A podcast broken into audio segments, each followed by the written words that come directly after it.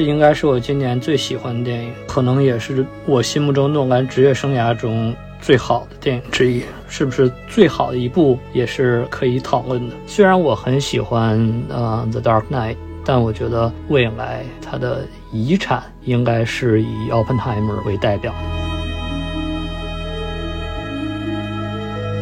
我本来会以为这是一个更严肃的政治批判性质的电影，但实际上这确实是一个某种意义上的爽片。我在原著的序言里面看到一句话是让我非常印象深刻的，就是奥本海默在人生的后半段一直在为根除核战威胁在寻找一种方法嘛。原著里面有一句话叫“他的努力没有成功，因为我们仍在做着同样的努力”。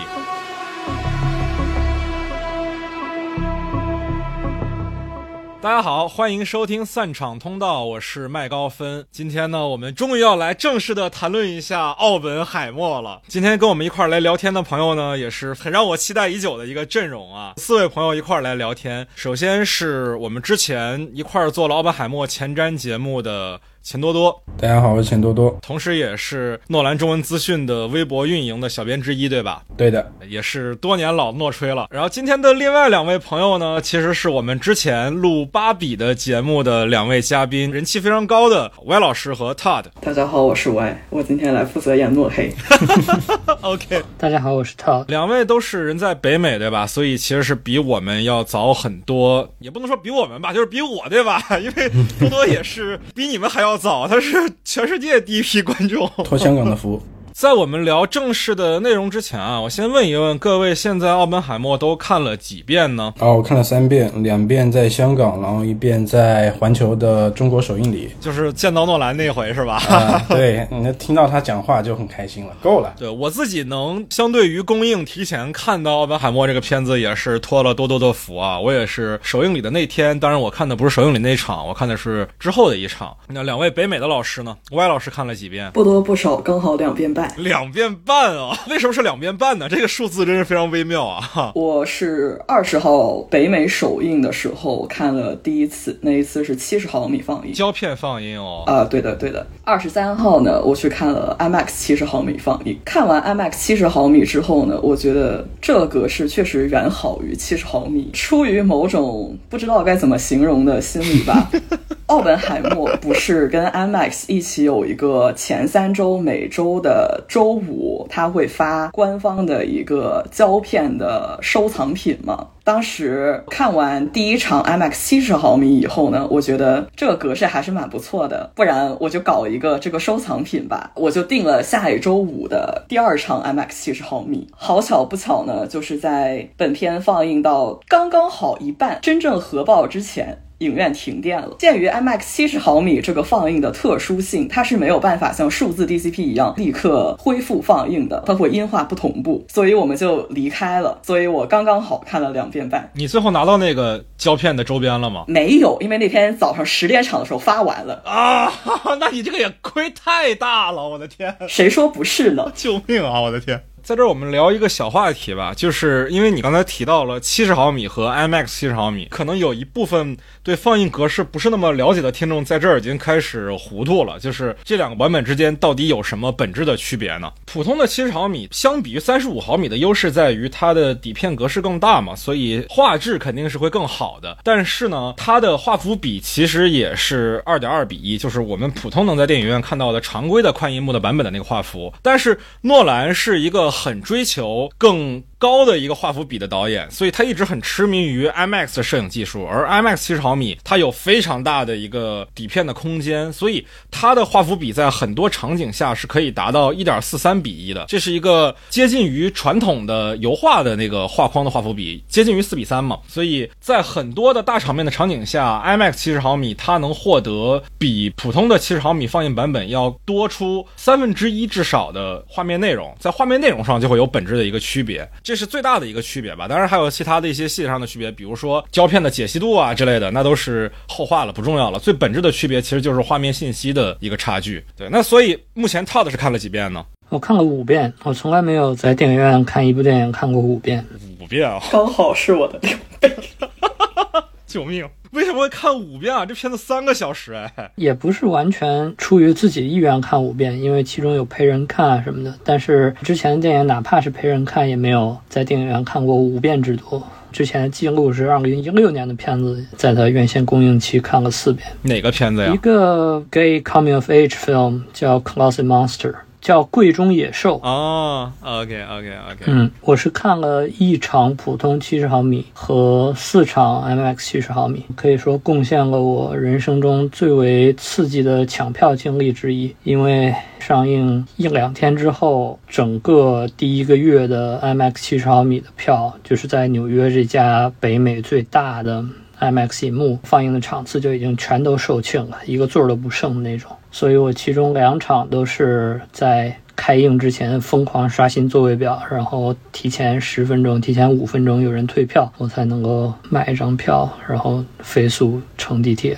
奔向影院。哇，这跟我们国内听到一些电影节的那种体验好像有点差不多。对，我是听说中国剧院它是不是有开早上六点场？我去，达拉斯那边有一家开了凌晨三点场，对，纽约之所以没有开凌晨三点和早上六点场，纯粹是因为人手不够。因为 IMAX 七十毫米的这个放映员是比较稀缺，而且他们的合同都是和 IMAX 签的，不是和影院签的，所以要调整起来它比较麻烦。而且那个放映机可能二十四小时连轴转，可能也是压力太大。嗯嗯嗯嗯嗯，我们刚才听到，比如说凌晨三点啊，早上六点，我们国内有一些特别热门的影片上映的时候，也会有这种地域时段的场次啊。但是北美他们的开画是不讲所谓零点场的，所以如果一个片子真的能把排片排到后半夜，那真的已经可以说是非常非常非常热门了，应该是比较罕见的情况。对，主要原因是因为这个电影太长了，它一天能排的档期就很有限。你这个 IMAX 七十毫米的剧院本身也很有限，供求关系就非常的紧张。嗯嗯嗯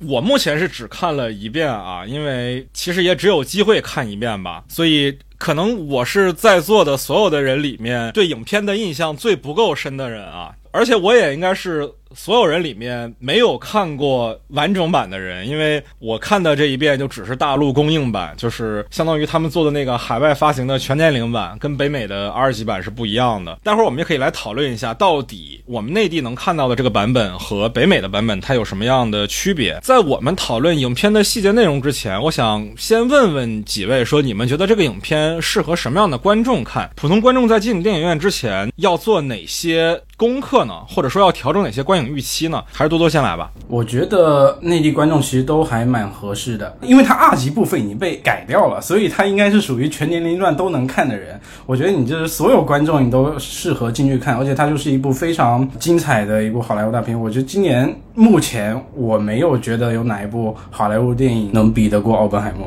然后观影之前需要做什么功课的话，我觉得不用做什么功课。之前我说过可能要去了解一下什么人物啊，但是我二十二号又看了一遍之后，我觉得你真的不太需要去了解。而且我也问过很多看过第一遍的朋友，他们什么都不知道，但是看懂是依然没什么问题的，因为它本来本身就是说奥本海默本人的一个故事，讲他的一个故事，其他人都是不太重要，你只需要知道他是发明原子弹那个人就好了。然后调整观影期，呃你真的要把它作为一部传记片来看，就是不能把它作为就是横空出世。横空出世是什么呀？横空出世就是中国造原子弹的片子。哦，好的，还有这么个电影，我甚至没有听说过这部电影，我的天！前段时间资料馆还放了，就刚好就是宣布要引进的时候，好像资料馆又放了这片，啊，挺会策展啊，是吧？就是把它作为一部传记片，别把它当做一部冲着看核弹爆炸去看这部片。好，呃歪老师怎么看呢？呃，什么观众都不适合去看。救命啊！我的天！真的，陶老师说说我的内心话，我的内心话就是不建议任何人观看，but I'm not gonna say it 已经 on the record，对对，太晚。已经记录在案 off。the record off the record。任何诺黑终将绳之以法。什么叫任何诺黑终将绳之以法？没有，这也是 B 站烂梗，不好意思。啊真的吗？天啊，你你也看太多 B 站烂梗了吧？我天对不起，对不起，对不起。为了贴近零零后，我现在已经变成这个样子了。，fine。我觉得这个电影首先适合诺兰的粉丝去看，其次呢就是。哎，我真的想不明白人为什么要花三个小时看这个电影。对不起。OK OK OK OK OK。至于这个观影预期呢，我觉得就是它首先是一个传记片，就像钱老师刚才说的，它本身其实并不算是一个非常严肃的作者电影，在我看来。它其实有很多比较类型化的处理，很多设置在尤其对诺兰比较熟悉的观众来看呢，是似曾相识的。嗯，这还不叫作者吗？这还不叫作者吗？哎呀，好的好的，我们不勉强歪老师推荐什么样的观众看本片了啊，我们来听听 Todd 的看法。我不觉得他有特别明确的目标观众，因为虽然诺兰这么长时间以来一直给人一种印象，就是说他的影片复杂呀，或者有观影门槛呀，需要做功课呀，但我觉得完全不是这样的，他是一个。很照顾观众的导演，就是他，即使是在玩他那些花招的时候，他也是很照顾观众的体验的。所以这个电影，它虽然是甚至不是在讲科幻了，就是在讲科学啊，讲这些物理，大部分时间都是一帮人在说话，但是其实他对这个科学主题和内容的表达都是很浅显的。他用很多很简单的类比啊，把这件事情讲得非常明白。所以我觉得没有什么观影门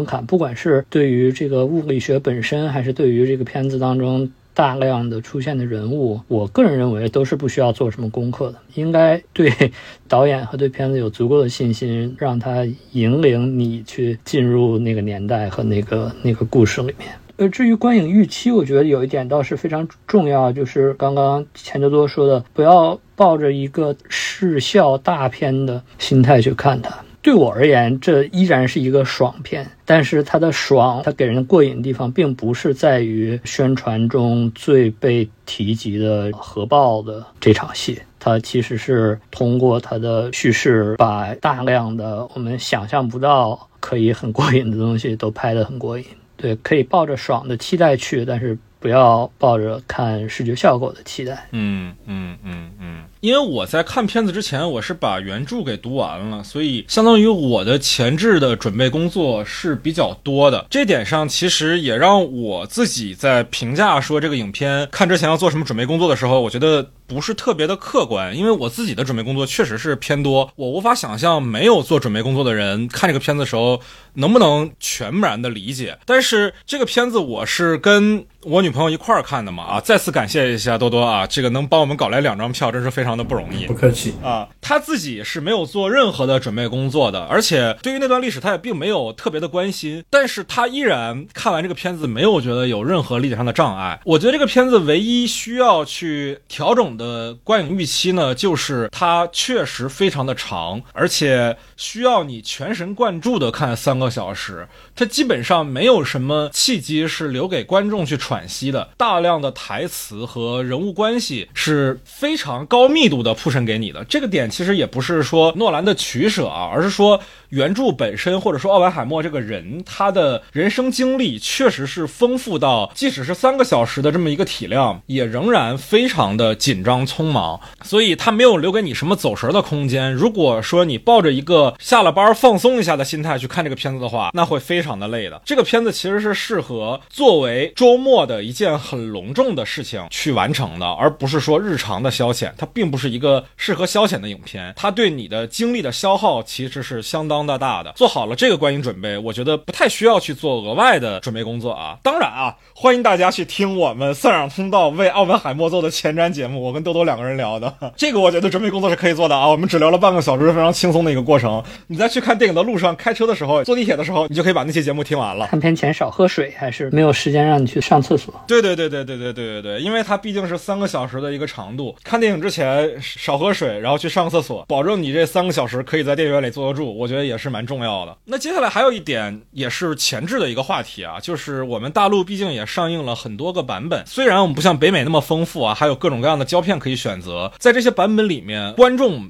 要怎么去做选择呢？呃，那首先就是 IMAX。在红毯上，我跟环球的老板就是聊过这个话题。他问我为什么去香港没有看三十五毫米胶片，然后我说我这诺兰是用 IMAX 胶片拍的，那我肯定是以 IMAX 整个体验为主。他就是非常同意这句话，他就说确实对。反正首先你就是 IMAX 影院，它是一个有一个整体标准在里面的，所以你整个视觉体验，就算你是数字的，你也不会说特别的差。然后当然有更好的条件，还是选择激光 IMAX，最好就是一点四三的那种画幅的 IMAX GT。对，但是我们的 IMAX 机器其实在中国大陆的影院是相对比较少的，我记得是四家吧，但好像说哈尔滨那家是不开，对吗？说在维修，啊，哇，天哪，这个维修的时间选的太糟糕了不是，但 但是他说可能呃会在奥本海默上映期间重新开业。啊！就跟之前《信条》的时候影博一样嘛，影博不是也是一开始没有改造完，然后大概《信条》上映了一周还是一个月左右才引进的。呃，一个多月，对对对对，而且这个消息公布的很晚，当时我是不得不先去昆明先看了昆明那边的 IMAX GT，所以目前如果你比较着急啊，等不了哈尔滨那边的话，大陆的其他几个选择分别在北京的电影博物馆、昆明的大都和东莞的万达，对吧？华南 mall 是吧？对，然后这个 IMAX GT 它是一代激光 IMAX 嘛，它的画幅比是能达到我们刚才有提到的 IMAX 七十毫米胶片的那个画幅比。它除了材质用的是数字放映以外，它的画面内容跟 IMAX 七十毫米胶片是一模一样的。所以如果不是胶片的原教旨主义者的话，这个版本是完全全可以替代 IMAX 七十毫米的那种观影体验的。那除此之外，就是选择激光 IMAX，也就是常规的。一点九比一的画幅版本，那个版本相比于普通宽银幕，也就是二点二比一的版本的话，还是会多出一些画面内容。我目前看到的那个版本，在环球看的那个版本，它就是一点九比一的版本嘛，它还是会有一些额外的内容多出来。虽然相比一点四三还是要再少一截的。那再其次，那肯定就是普通的数字 MX 了，然后才是我们提到的其他的版本。你像杜比，我也不知道这个片子为什么要混杜比啊，因为它就是一个普通的五点一声道的片子，做了一个杜比世界。但是有条件选的话，还是选 IMAX 吧。呃，我觉得是，首先当然是要在条件允许的情况下去找最好的银幕看这个片子。但是另一方面呢，我觉得也没有必要迷信放映格式这件事情，并不是说这个片子不在 IMAX 看就不值得看了。不是这样的，即使是一场普通的数字放映，对我个人而言也是可以获得极大满足的。所以不要被这个所掣肘吧，能看就去看，哪怕没有最好的放映条件。当然，我个人的观点啊，我还是说，因为现在 IMAX 它也并不是说一个非常罕见的格式了。可能我们刚才讲到的 IMAX GT 它是比较少见的，国内大陆只有四家嘛，哈尔滨又不开。但是普通的激光 IMAX 或者数字 IMAX，其实我觉得相对来讲还是比较常见的。而我个人觉得这个片子更多的画面内容是有比较大的价值的。我觉得它的画幅变化是能带给观众很本质的视听体验的不同的。这个片子虽然文本是很重要的部分啊，但是电影嘛，毕竟它是视听艺术，嗯，视听上的设计，我觉得就是 IMAX 版本对于这个片子的加成是比很多其他的电影是要大一些的。所以我是建议大家去选择 IMAX 版本。我很同意，我也推荐大家去看 IMAX。但我就是这句话有点算是给国内的观众一点心理安慰吧。就是很多人会遗憾国内没有胶片放映啊，但我就是觉得，其实胶片放映本身，我觉得并不是很重要。这个电影你在一个 IMAX 银幕看和你看 IMAX 七十毫米，在我看来区别不会很大。同时，如果数字放映当中出现了放映事故的话，它也可以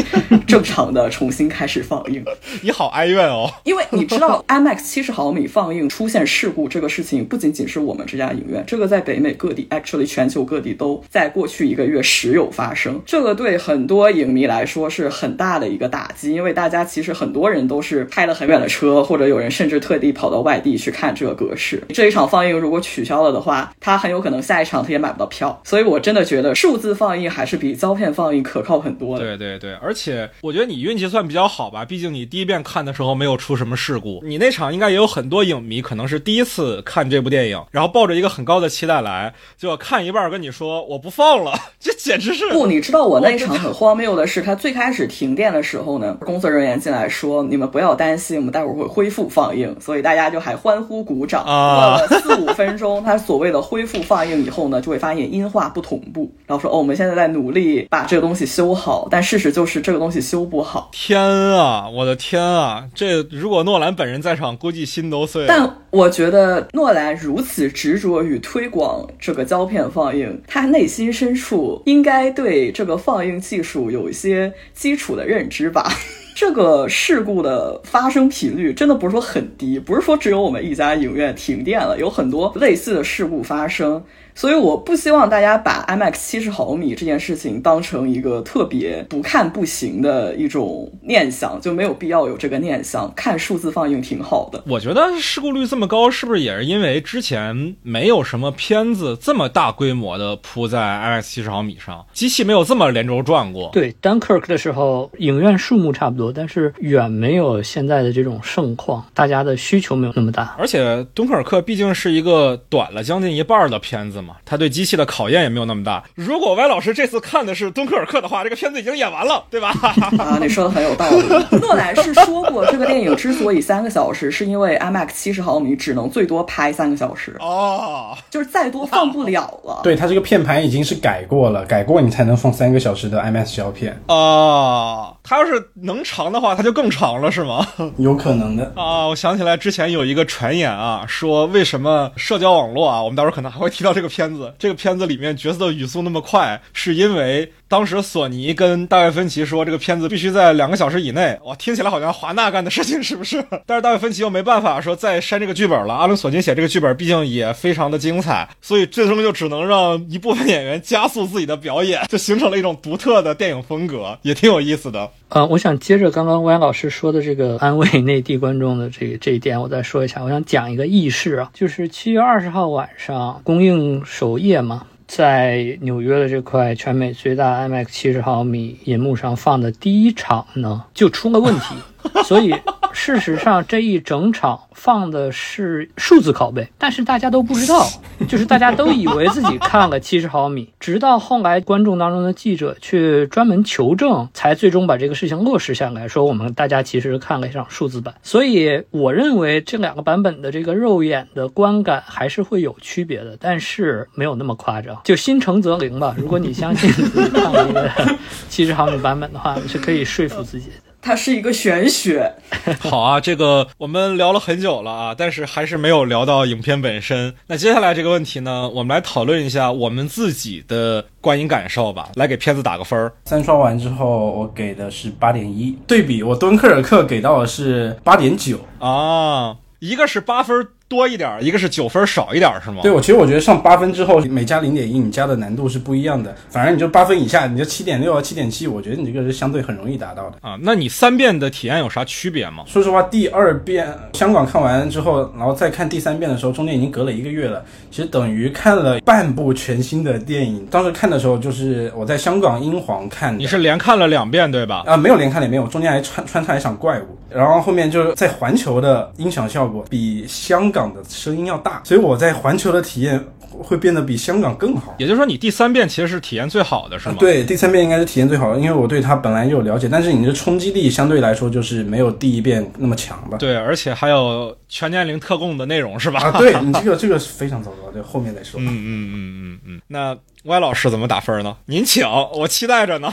呃，我非常客观公正的给这个片子打六分。OK，及格分。是的，呃，基于我对克里斯托弗诺兰多年的尊重，以及对这个电影视听上的呈现，我给这个片子打及格分数。但我想了一下，我之所以对这个片子评价不是很高呢，可能恰恰是因为我的预期过高了。我是一个从二零一零年在电影院看了《盗梦空间》以后呢，非常的喜爱克里斯托弗诺兰。但后来随着电影看的越来越多呢，肯定也不会把他列为我最喜爱的导演了。但是我觉得我对这个电影的预期是这样啊，纵向比较的话呢，它应该是和敦刻尔克差不多的一种创作思路。但是我在公映之前呢，也是因为看媒体的一些评价嘛，我看到至少五个影评人说这部电影非常像《刺杀肯尼迪》。啊，奥利弗斯通的那个片子。对的，对的，就 JFK。我当时是还没有看过 JFK 的，但我恰恰好这段时间看了一些 Oliver Stone 其他的电影，我当时是有一点意外的，因为我觉得他们的风格差异挺大的。但我没有想到的是，呃，二十号我去看首映场七十毫米放映的时候呢，这个电影开场十分钟。我觉得它像的不是刺杀肯尼迪，像的是社交网络。第一次看完呢，我对这个电影就非常的失望。这种失望来自于一我过高的预期，二，这个电影让我陷入了一种巨大的困惑，因为我不太理解诺兰的创作这部电影的意图是什么。但因为我是在刚开预售的时候就买了二十号和二十三号的票，所以二十三号我跟我朋友又去看 IMAX 七十毫米的时候呢，我觉得这个格式。在视听上是有增益的，就是让我觉得哦，它比我看首映的时候好了一些。但这个原因之一是我在中间两天的时候找时间看了有一个纪录片叫做《The Day After Trinity》，这个纪录片有帮我填补一些人物描写上的空白，所以让我在看第二遍的时候呢，觉得嗯，还是可以打到七到八分。我的内心深处还是觉得是 IMAX 七十毫米这个格式放大了一些优。点而掩盖了一些缺点，这也是我决定去看第三次的原因。因为我想，我再看一次 IMAX 七十毫米，我会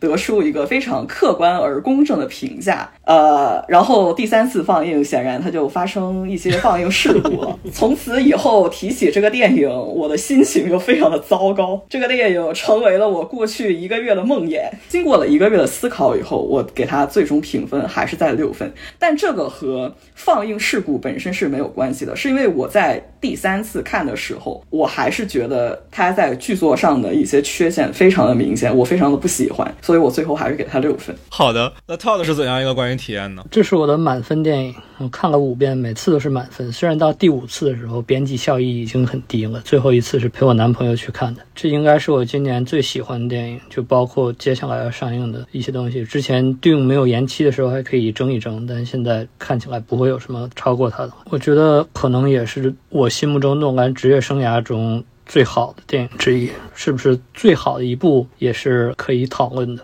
至于观影预期，我其实是没什么预期。在这个片子上映之前，我的观影预期全部用来期待芭比了，对它完全没有进行任何的考虑。其实我在几个月之前还在那个《经济学人》上发表了一篇读者来信，我说这两个片子我是肯定会先看芭比的，因为原子弹我们见得多了，但是没有见过 Margot Robbie 和 Ryan Gosling 演玩具娃娃。当时的心态是这样的。嗯，说实话，我的最好的体验还是第一遍。我觉得看电影，在重看电影的过程当中，都是在不断的去试图复原和补充那个第一遍的体验。对我而言，这个电影的第一次观影是让我非常难忘的经历。半夜三点走出影院的时候，感觉整个人都飘了起来。半夜三点，就是说你看的是零点场是吗？呃，十一点半，不是头一场吗？因为头一场是那个假的七十毫米，啊 我是没买到头一场的票，看了第二场，看到了真的。也是你以为你看到了真的是吧？你其实也不确定，对不对？我我确定。OK OK OK OK。我自己的观影预期是很复杂的嘛，就是之前其实我也有跟歪老师和 Todd 聊过这个事情。我在看之前都完全不知道我会不会喜欢这个电影，我很少有这种感受啊。就是一般情况下，我会对一个电影我自己会不会喜欢有一个预判，不管是说从它的物料来说，还是说对这个作者的之前的了解。首先，我是很喜欢诺兰的啊，我在上大学的时候一直是一个。非常硬核的诺吹。我爱上电影，可能很大一部分也是跟诺兰有关系，是跟万老师说的一样，当年在电影院看了《盗梦空间》，这个对我的影响是非常非常大的。可能对于很多很多的观众啊，听我们电台的观众，也许都是这样的。但是呢，不得不说的就是《一信条》确实是非常让我失望啊！而且这部电影我们之前也录过前瞻嘛，我也跟各位都私下里聊过。我首先确实很意外，Todd 和 Y 老师在这部影片上的观点能有这么大的分歧，因为我非常相信两位的电影审美，但是你你们俩的分歧又特别的大，我就很难想象这个电影会是什么样。同时，这个片子毕竟内地上映比北美要晚一个多月嘛，所以我是能看到一些北美那边的口碑讨论的很。多人都提到这个影片像社交网络，但我就很难想象说诺兰去怎么拍一个对话密度如此之高的电影。之前他的电影里面，我特别喜欢的一部啊，可以排进前三的一部是《敦刻尔克》。《敦刻尔克》这部影片最迷人的地方就是它台词量非常的少，没有一个角色是有名字的，片长也非常的短，相对于战争片而言啊，它只有一百分钟左右的一个一个体量。而这部电影它的体量非常的大，它是三个小时，它是台词高密度的，说的也也是二战时期啊。当然后来影片我们看到啊，它不只是二战时期，它包括美国后来的一些事儿，就是。我感觉它好像就像是敦刻尔克的反面一样，但我想象不出来敦刻尔克的反面会是什么样，所以我的观影预期是非常的复杂的。我又在上映前把原著读完了，真的是上映前啊，我在去看电影的路上把原著的最后一章看完的。我觉得那个原著是非常非常难改编的，因为它的体量实在是太大了，太复杂了，原著是非常难读的。这一年里，我其实是尝试阅读了原著三次。到最后一次不得不看的时候，我才真的把这个小说从头到尾通读完。前两次都看到一半就搁下了，因为确实是你很难集中精力去记那么多的人名，因为它又不是一个虚构小说。虚构小说可能会有起承转合，你能看明白这个情节的表意是什么。这本人物传记它是纪实小说嘛，所有的事件。是没有经过特别明确的编剧的编排的，那就你可能很难整理出一个特别清晰的主线。比如说，我们能在电影里面看到的，除了奥本海默之外，最重要的角色，那个小罗伯特·唐尼饰演的施特劳斯这个角色，他在真正的历史上是在奥本海默的人生的后半段很晚的时候才出现的，就是二战之后。他才跟奥本海默产生交集，但是他又是对这个故事非常重要的一个角色。但是你在小说的前半部你是看不到这个人物的，所以这是非常非常反电影的一个阅读体验吧。我也很难想象这本小说要怎么改编成一个电影。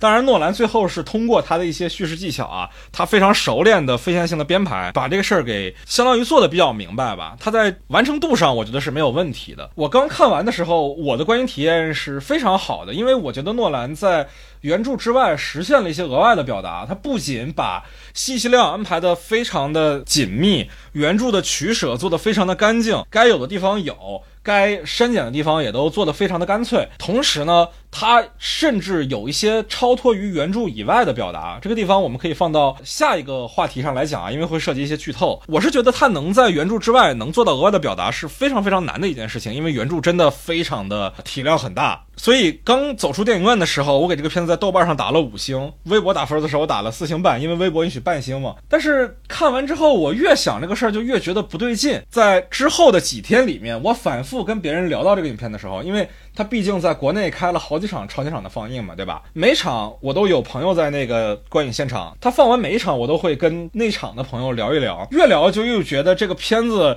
他的一些取舍，在诺兰的利益上面，我觉得落了下乘。他去掉了很多我觉得原著非常好的地方，他都不单是原著了，就相当于他把整个美国那段时期的历史做了一个相对类型化、庸俗化的处理。这一点上，我越想越觉得扣分吧。所以现在我能给这个片子打的分数是七分。但是毕竟我看的只是普通的激光 IMAX 的版本嘛，我三十号的时候也会再去重新看一下北京影博的版本，所以我现在也没有办法说，如果我看了一点四三的版本，会不会对这片子体验很好？但是我也很难想象说视听的体验能弥补我觉得这个片子在最原初的剧本利益上的一些缺陷吧。我现在觉得这个片子很像我十多年前看《黑暗骑士崛起》的那种感受，刚看完的时候觉得，哎呀，太好了，一段电影的旅程结束了，我要跟。贝尔饰演的布鲁斯·韦恩挥手作别的那种感觉，但是呢，事后再一想，就会觉得不太对劲。他有一些问题是非常惹眼的，只是第一次你被他的非常好的视听体验和自己对于人物的情怀的那种自我感动所催眠了，你忽略了他的一些缺陷，但这些缺陷是非常非常清晰可见的。那接下来的部分，我们肯定就要讨论到比较多的影片的情节了，肯定会涉及剧透啊。诺兰的电影嘛，可能大家都比较介意剧透。如果还没有看本片的观众，你就要自己决定要不要在观影前听我们接下来的内容了。哇，这好像是我们台录到现在第一次在讨论情节之前聊这么长时间。我们现在录音已经快一个小时了。我们接下来来聊一聊，说本片让我们印象最深刻或者最意外的地方吧。还是多多先来，就印象最深刻的就两两点。第一点是庭审的裸戏部分。既然聊到裸戏嘛，你也是唯一一个把全电影版跟 R 级版都看过的观众，你要不然先讲讲最大的区别都在哪儿？首先就是每场裸戏它都应该都有画面放大的部分。第一场裸戏其实是第一场裸戏就是指 Jane 和。奥本海默两个人第一次见面，对对对，第一次见面之后的那一场，P.O. 走向书架，他是光着身子的，但是内地给他披上了一个红色的暗红色的床单。我甚至没有意识到那是披上去的，真的我没有意识到。哎，没有那个暗红色的床单做的质感其实一般，就是看出来比较明显。然后第二场戏，他是直接给 P.O. 披上了一个小黑裙，那个小黑裙质感真的无敌了，太牛逼了，特效水平比封神好是吗？你可以感受到 P.O. 整个呼吸这个胸腔的起伏，他衣服也是跟着有一起抖动的，你知道吧？就非常对，而且那个裙子本身是有材质的、有款式的，就上面有花纹，一看就是建了模的，它不是那种一层贴图。对，然后第三场的话，庭审上的裸戏，他是只看到了基连的半个身子，皮尤的我只看到了半张脸，但实际上就是真正没有删减的部分就非常夸张，他是整个人坐在奥本海默的身上这样动，当时是冲击力非常大的。我对这次的这个全年龄版本啊，感到了一些震惊，就是现在电影的和谐的手段已经丰富到这个程度了吗？你记不记得我们小的时候吧，电影院里面如果果说大陆版跟海外版不一样的话，一般都是一刀切，然后也不知道从什么时候开始流行一个概念叫一刀未剪版。最典型的其实是《银翼杀手二零四九》那个时候，说是说一刀未剪版，但是有非常明显的画面的放大嘛，对吧？而到了这部影片，它的技术手段越来越丰富了。它不仅有画面的放大，同时啊，又因为是从原本的底片当中直接放大的啊，IMAX 七十毫米胶片解析力是非常强的。这你放大到我们现在看到的激光 IMAX 版本上，分辨率应该是 4K 嘛，其实你还是看不到特别多的那种像素点的感觉。它整体上还是观影体验上没有觉得有什么糊的地方，但是。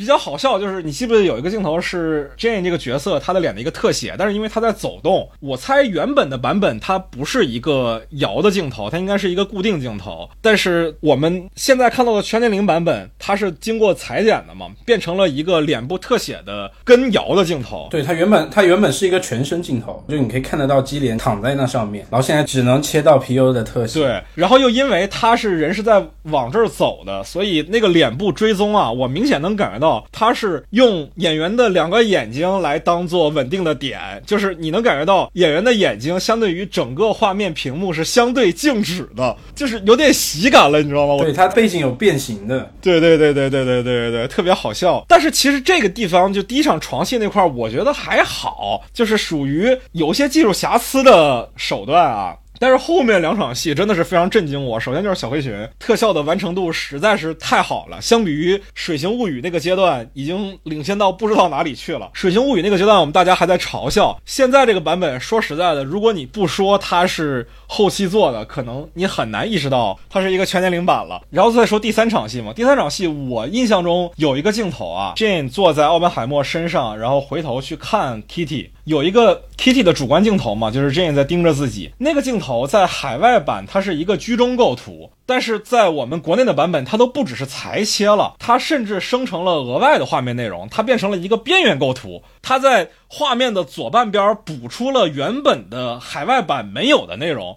这个东西我不知道是说海外版它也是裁剪过的，还是说现在这版它的左半边是拿特效做的，我不知道，就已经可以生成原本画面没有的画面内容了，这简直是有点天方夜谭了，我觉得有点儿。这不抠绿幕就这样了吗？它都不是绿幕，我感觉像 AI 做的，你知道吗？就像那种 PS 的那种，你把一个原本的画面让它自动生成。对对对，自动生成的边缘的画面，这太难以置信了。我也不知道诺兰本人对这个版本是一个什么样的态度啊。如果说有机会啊，猴年马月的时候，我才能邀请克里斯托弗诺兰来到我们的节目里的话，我就想问一问他说他对这个版本的看法是什么。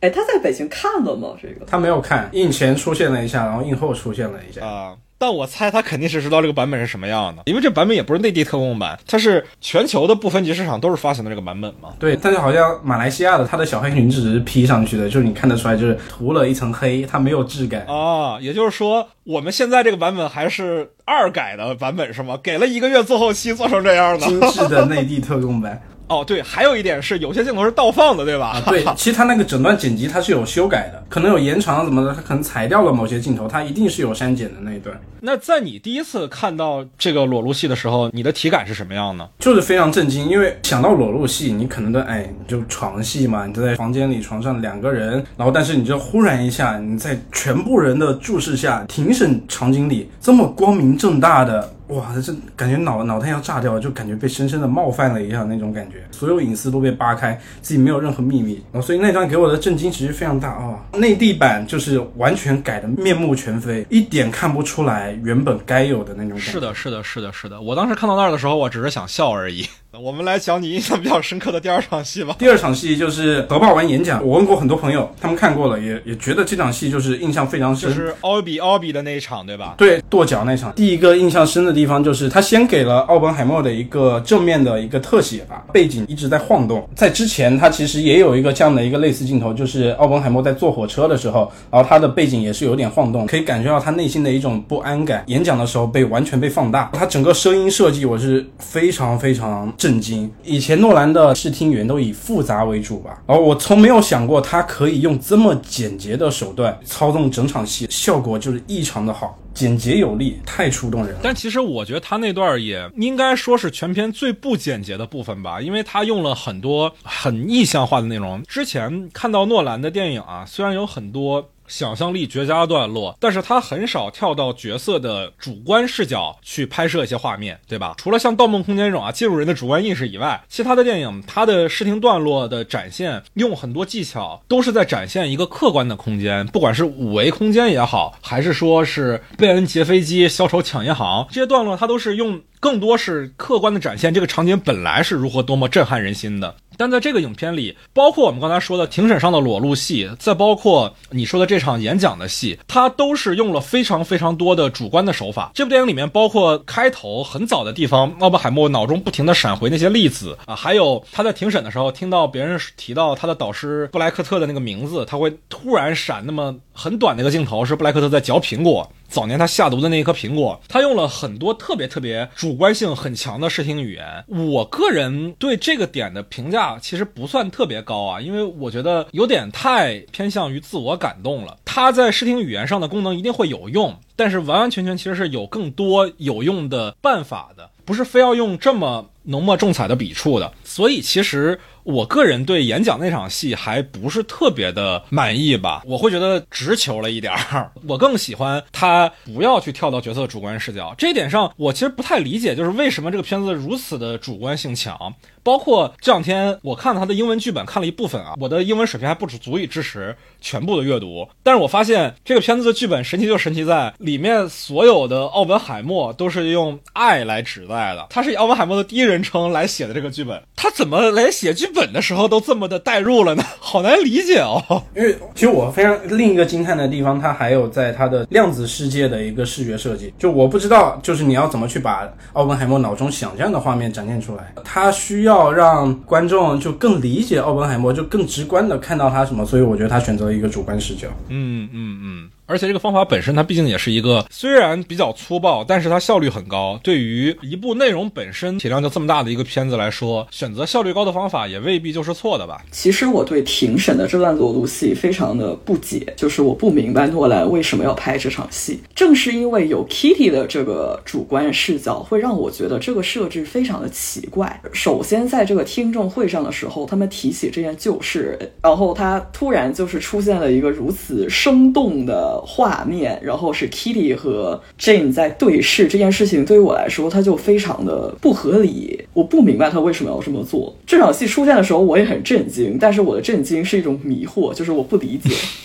原作里面在描写到这一段的时候，也会提到一些 Kitty 的感受。当然，毕竟它是一个纪实小说嘛，那是很多人物的情绪状态是揣摩的。小说里面提到的是，他会觉得自己的婚姻被当众羞辱了。那可能这就是一种所谓当众羞辱的具象化的呈现。歪老师有什么印象深刻的地方吗？有两场戏我印象还是蛮深的。第一场是卡西·阿弗莱克出场的那一段，同意，非常同意。卡西·阿弗莱克在本片出场可能加一起三分钟吧，是这个电影对于我来说最好看的三分钟。对，就是那个鲍里斯·普什将军，对吧？就是那个非常激进的反共主义者。是的，非常好，我真的觉得非常好。卡西·阿弗莱克，我觉得他虽然面无表情，但是我觉得他是真正。的影帝把所有的表情做到了一个最细微的一个表达，而且在 IMAX 上，我觉得他是整个表情的整个肌肉的一个挪动非常精确。第一遍看的时候可能没有什么太多感觉，第二遍看啊，你这太牛逼了！你不拿影帝谁拿影帝？就这样一个感觉。因为卡塞弗莱克他最开始出场的时候是先闻其声未见其人嘛，诺兰用了一个拍摄手法是非常戏剧化的，就是给你制造了一个悬念，有这个人坐在这里，但你并不知道这个人到底是谁演的，所以当最后镜头摇到卡西脸上的时候，我就也挺惊喜的。虽然他的出场时间非常少，而且他可能就两场戏都是他坐在那里说话，但是他塑造的这个人物非常的。令人印象深刻，塑造了一个非常令人恐惧的形象。观众看一眼就知道他这个角色在这个剧情里是一个什么样的反派的形象。拍三分钟卡塞弗莱克远比拍可能一个多小时 RDJ 作为 Strauss 人物形象会立得更好，因为我觉得 Strauss 的这个人物真的不是说 RDJ 演的不好，是这个人物形象本身就不是很好，写的非常的单薄。虽然卡塞弗莱克可能恰恰是因为他的出场时间很短，他是一个非常极端的形象，但是你可以立刻明白他是一个反派，很激进的将军嘛。嗯。多多，你当时看的时候，你是之前就知道说卡西要演反派吗？还是说你是看到中间才发现的？我只知道卡西里面有个角色，但是我不知道他是谁啊。我是这样的，因为我在读原著的时候其实特别痛苦嘛，所以每次读到一个新的人名的时候，我就去翻 IMDB 上的演员表，在脑内想象这个角色是什么样的，这样比较好去。读这个书嘛，如果说演职员表里面没有提到这个角色的话，那就可能也说明就诺兰没有采用这个角色出现的那段故事。我这段阅读也可以不用那么认真。所以其实我在看之前我就知道卡西演的这个角色是一个反派了。那当然我也很好奇，说我一直对于卡西的一个印象是他演不了特别强硬的角色，因为他本身给人的感觉就是那种很丧的人嘛，对吧？就是海边的曼彻斯特嘛那种感觉。但这片子里面通过视听语言，包括演员表演本身的一个呈现，确实是把这个角色的那个氛围感。给调动出来了，而且就那场奥本海默的庭审啊，确实原著里面就有提说，奥本海默在听别人陈述的时候，大部分坐在边边角落里的一个沙发。但是这个电影里面把沙发设计在的那个位置，确实是很有意思的。他经常其实拍奥本海默的主观视角嘛，看一个人物的斜侧后方，对吧？在卡西身上这个点用的是最好的，因为奥本海默第一次见到他的时候，在我们看到人物角色的正脸的时候，我们看到的就是他的斜侧后方的坐姿，和他过来做人证的时候的那个角度几乎是一样。样的，其实，在这个人物身上，他的视听语言是最有效的。对，我觉得诺兰在拍卡西这段戏的时候，让我感受到了一种明显的偏爱，就是他非常看重卡西这个演员，所以有这么特意的去这么拍他。什么《爱莲说》里出现了小三视角？我天哪！那白老师还有什么其他印象比较深的地方吗？不好的也行，也不一定非得是好的。我先说好的啊，我先把这个仅有的一些好的说完。第二场我印象很深的戏，就是他们在真正投放原子弹之前，他们在战争部开小会的时候，演秘书长的那个演员，他有一句台词，就是说他们当时在计划在向哪个城市投放原子弹嘛，十一个还是十二个城市，但是我要把京都划掉，因为我和我妻子曾经在那里度蜜月。这个城市非常的 magnificent。这句台词是我觉得奥本海默整个三个小时的很大的台词密度里，我觉得写的最好的一句。但是后来诺兰接受采访的时候说，这是秘书长的演员 James Remar 本人即兴发挥的。我非常的震惊，因为我觉得这是整部电影里最能带出。严肃的政治批判色彩的一句台词啊，但这并不是诺兰本人写的啊。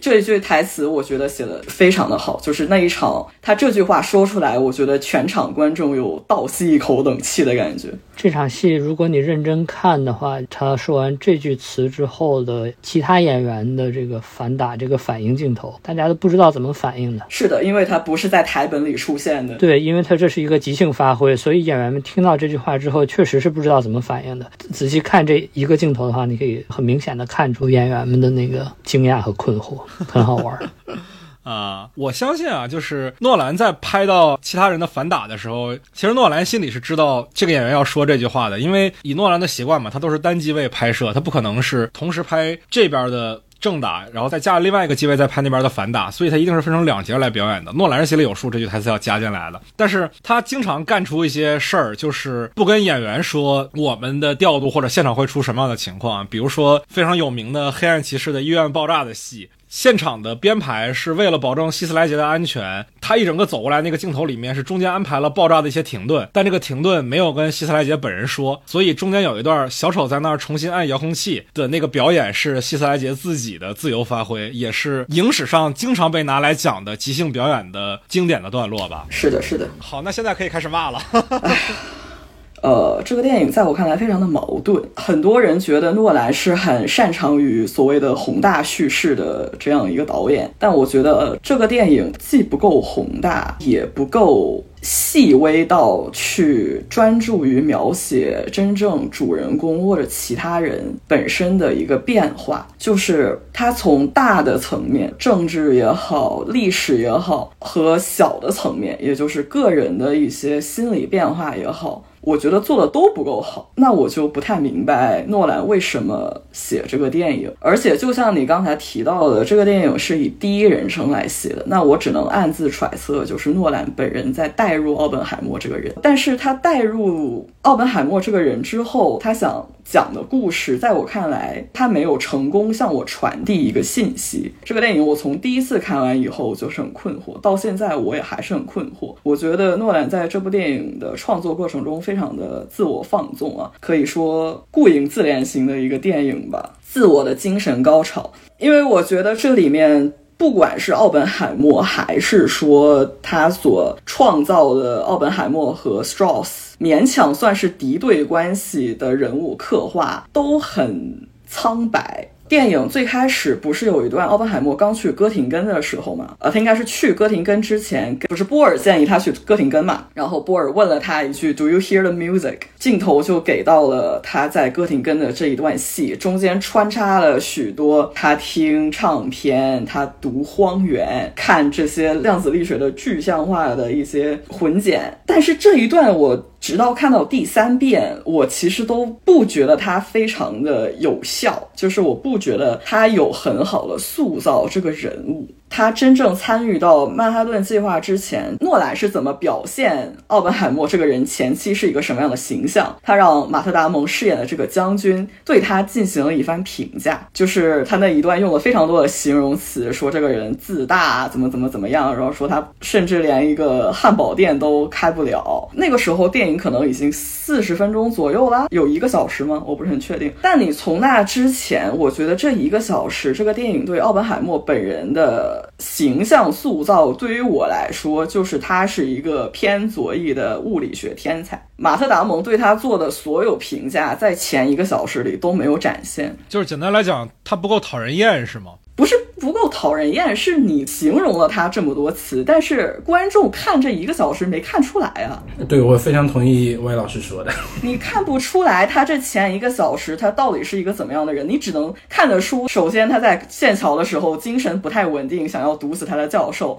但这件事情也有点不了了之了。你也看得出他是一个天才，就是他不管是学习语言也好，还是学习物理也好，他都远超于平均水平嘛。这就是前一个小是给我所有的体量。就我觉得大家不能抱着看社交网络的预期来看这部电影，因为我觉得这部电影的文本这个剧本本身比社交网络实在是差太远了。它这里的台词设置非常多，让我觉得是诺兰几乎可以说是像抖机灵一样的说法。就比如说，他们第一次他带着他弟弟和 Lawrence 去 Los Alamos 的时候，他说：“我从小时候我就想把物理和新墨西哥结合在一起。”就你第一次看的时候呢，可能还没觉得有什么，但是真的就是从第二次、第三次看的时候，你就会觉得这个台词设置的很奇怪。就观众看的时候，就是到底他想要一个什么样的反应呢？我其实是不太懂的。难道他是一个笑话吗？他显然又你又不应该笑，对吧？我猜他是比较希望让大家会心一笑吧，因为如果说是美国观众，可能对这段历史有更多了解的人会知道，后面核爆包括整个的曼哈顿计划都是在洛斯阿拉莫斯进行的嘛，所以他最后是实现了这个事情，但他当时自己并不知道，所以可能观众在这一刻作为后来者，作为他命运的见证者是能够会心一笑的，但这一刻角色并不知道，他可能就是想要这种效果吧。它是一种 foreboding 嘛，是一个预言嘛，接下来的他的人生经历中是有这个呼应回来的这个。设置的嘛，画面黑下去之后，Lawrence 问他这个地方叫什么名字，然后他的声音在黑暗中非常轻的说出来，叫 Los Alamos，是一个预言。对，但我觉得如果你把这个当做一种 foreshadow，就是一种铺垫的话，那我又觉得他很刻意。嗯，对，其实包括我刚才说的视听语言上，比如说演讲那场戏和庭审上的裸露戏，它都是给的是最直白、最刻意，其实跟诺兰之前的风格不太一样的一些笔触吧。而且，就是我们再说回诺兰一直广受人诟病的对女性角色的刻画。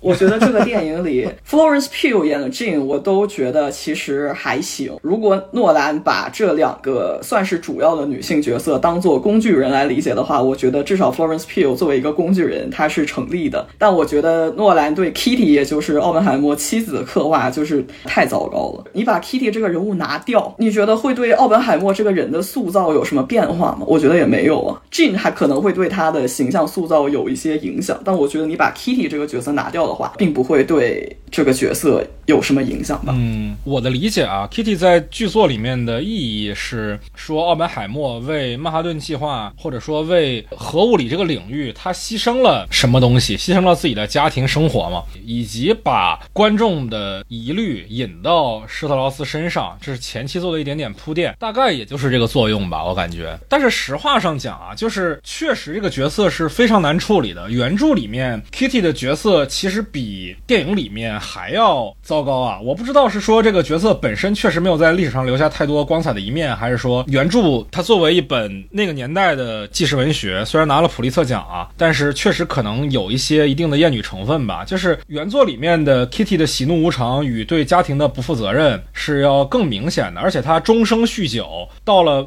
晚年基本上也没有改善，甚至啊，诺兰还非常刻意的给他加了一点人物高光嘛，虽然加的非常的做作，也非常的刻意。对对对，就好像是一种老白男为自己抗辩一样的去说啊，我不是直男癌，我这个我能看到女性身上的高光。然后写了 Kitty 在庭审上拯救奥本海默的一场戏，又写了 Kitty 非常慧眼识英的早就预言了这个事儿是施特劳斯背后主使的这场戏，但是都没啥用，主要是。对呀，明摆着告诉你，我就是想给女性写高光。但是诺兰们，他的水平确实是，哎呀，比较有限吧，只能说写女性这一块儿。就给我的感觉就是不如不写。我觉得他可能是想给奥本海默就最后他的惭愧做一个更直白的表达吧。就奥本海默其实知道是那个斯特劳斯做的这个事情，但是他就是很愧疚，想要去受难嘛。所以我觉得他可能需要 Kitty 做一个更直白的这样一个表达。是 Kitty 毕竟是一个他身边的既非军人又非科学家之外几乎是唯一的人了。他所有其他的人要么是军人，要么是科学家嘛。那只有。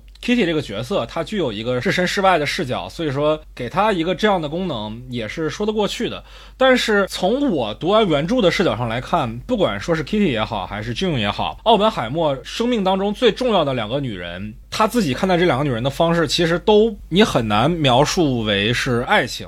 他在一开始爱上他们的原因的时候，都是出于真的是对共产主义的热诚，就是他那个时候相信马克思主义，他一直在抗辩自己不是一个共产主义者，但他认可马克思主义。而不管是 June 还是 Kitty，都有非常吸引他的红色背景，他只是把他们当成了一个理想化的红色的对象，统治。对对对对对，原作里面他认识 June 其实是更早的嘛，他为什么没有选择 June？一方面是因为 June 本身精神不稳定，另外一方面也是他是一个实实在在的党员。对于他而言，可能更危险吧。所以，其实奥本海默他对于女性的关系上确实处理是非常糟糕的。其实电影里面有展现嘛，他跟那个 Rose 其实也有一腿，对吧？这个也确实是历史上真事儿啊。但是片子里面他送花这一点是诺兰的移花接木。虽然说原著小说里面他确实会给女性送花啊，但不是给军用送花，他是给自己的秘书送花，而且是匿名的送。就这个人物他在处理自己的异性关系上的心态是非常微妙的，又爱送花这种事情。但是又不想被别人嚼舌头，又不想节外生枝，他就匿名的送。但是在电影里面就挪到了这种身上嘛，我觉得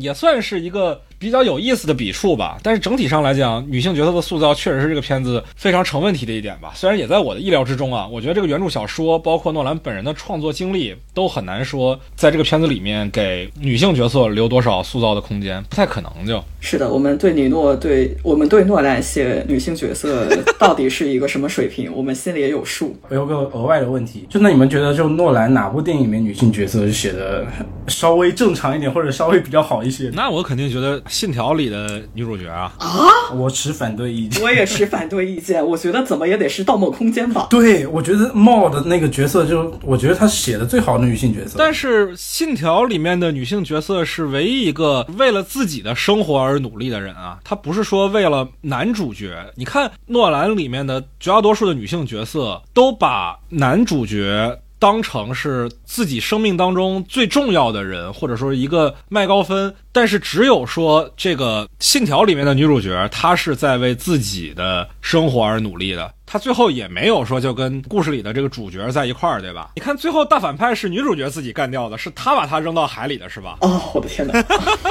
吴老师要对我开枪了吗？我不想开枪了，开累了。好的，好的，好的，好的，好的。我反省一下，我反省一下。要真说好一点角色，其实《失眠症》里的希拉里·斯旺克那个角色是挺好的，但是毕竟他本人都不是编剧，是吧？也不好拿出来说。好，那 Todd 有什么印象比较深的地方吗？关于这个影片啊？我觉得总体而言，让我印象最深的地方，就是我看完这个片子第一个最强烈的感受，就是好像 Christopher Nolan 这二十多年的从业经历，完完全全都是在为这一部片子做准备。他终于在这个片子里找到了最适合他讲的故事，可能和 Dunkirk 一起完成了他作为一个电影创作者的跨越吧。他现在可能来到了电影创作的一个新的阶段，能够把这个真实事件改编的故事讲得这么好，是很让我惊讶的。虽然我很喜欢呃《The Dark Knight》，但我觉得未来他的遗产应该是以奥本海默为代表的。从具体的体验上来说，我觉得，因为我最讨厌的电影是懒惰的电影。就是能让人看出来，这个创作者没有付出太大心思，而是去诉诸很不管叫 trope 也好，还是叫 cliche 也也好，就是一些努力程度很低的各种层面上的元素吧，不单是情节，包括视听啊，包括种种。所以这个片子让我印象最为深刻的一点是在很多地方，我觉得我是被他就是 outsmart 了的。他走在我前面一步，包括刚刚提到很多几场有特点的戏，看得出是他花了很多心思。对我而言，对这个片子最合适的评价，就是在诺兰的职业生涯里面，他是一个他呕心沥血的巨著。大概是这么一个地位，他并不改变我对他作为一个导演本身的看法。我依然不是他的一个追随者，我依然觉得他大多数的电影在我看来是比较肤浅、比较幼稚的。但是他对这个电影的投入程度以及他最终出来的效果是让我很钦佩的。嗯，刚刚我们还提到了很多就是关于演员表演的细节。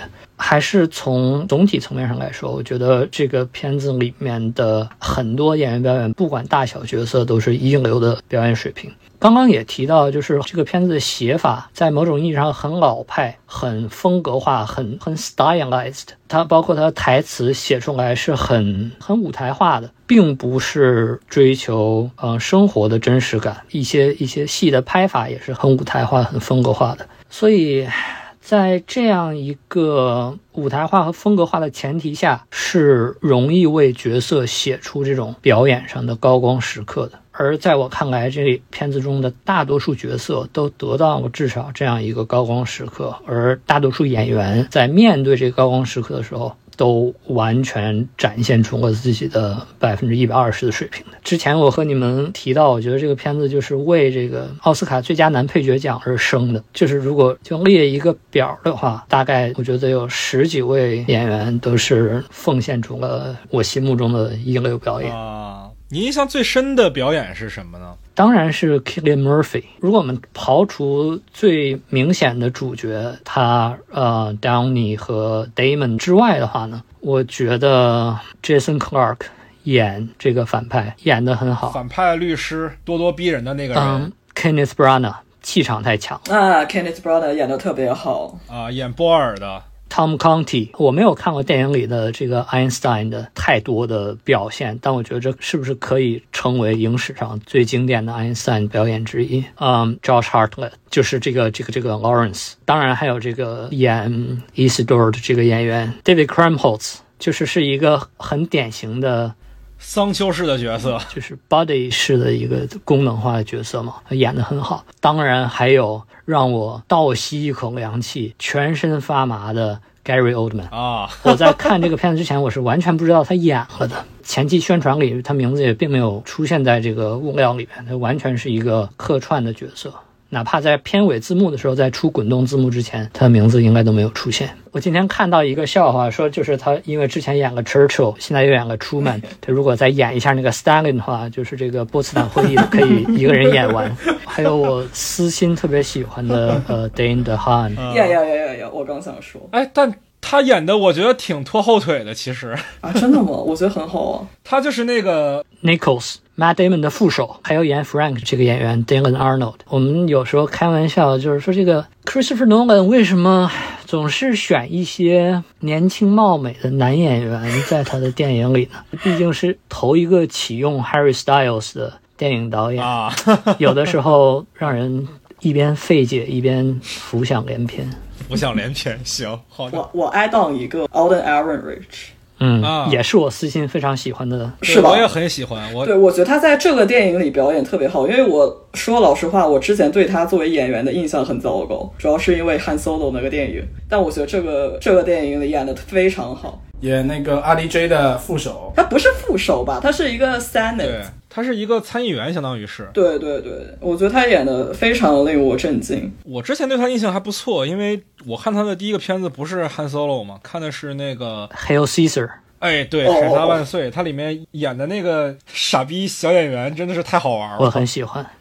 这个片子确实演员的整体的表演水平非常的高啊，就是表演上很有说服力。我们现在能想象到一个片子的角色在如此之多的情况下，每个演员都能非常好的完成自己的角色，而不是把自我带入到片子本身里。这样的片子其实是越来越少了。哎，那我其实就反对意见。我觉得 RDJ 没有，我觉得他还是在演钢铁侠。就钢铁侠其实就是他自己，我觉得他还是在演自己。特别是他就手上的一些小动作，我觉得他是没有刻意去控制。它有功能性，它功能性也很好，就是它爆发的那个戏都很棒。然后，但是就是在一些小细节，我觉得我没有办法说服他是那个可怕的政客。我觉得他还是一个非常有魅力的钢铁侠。像你说的，钢铁侠这个角色和他本人太相似了，所以你看到的，我觉得啊，你看你提到这些，其实是他本人的体现。我之前已经很喜欢他的表演，但我读过剧本之后，我反而对他的这个刻画更加的赞许了，因为他的表演和剧本当中在所有的角色里面，这个角色银幕呈现和剧本当中的写法是是相差最大的。因为剧本里面对于这个 Strauss 的描绘，其实是一个相对来说更加喜怒形于色的角色。比如在 Oppenheimer 在 Strauss 的生日会上，把他的儿子、儿媳还是女儿、女婿打发走的时候，这个时候剧本里是明显写，就是 Strauss 是被 humiliated 的。最后他被这个参议院提名被反对之后，我忘了具体是怎么写的，但是有一个很强的情绪在的。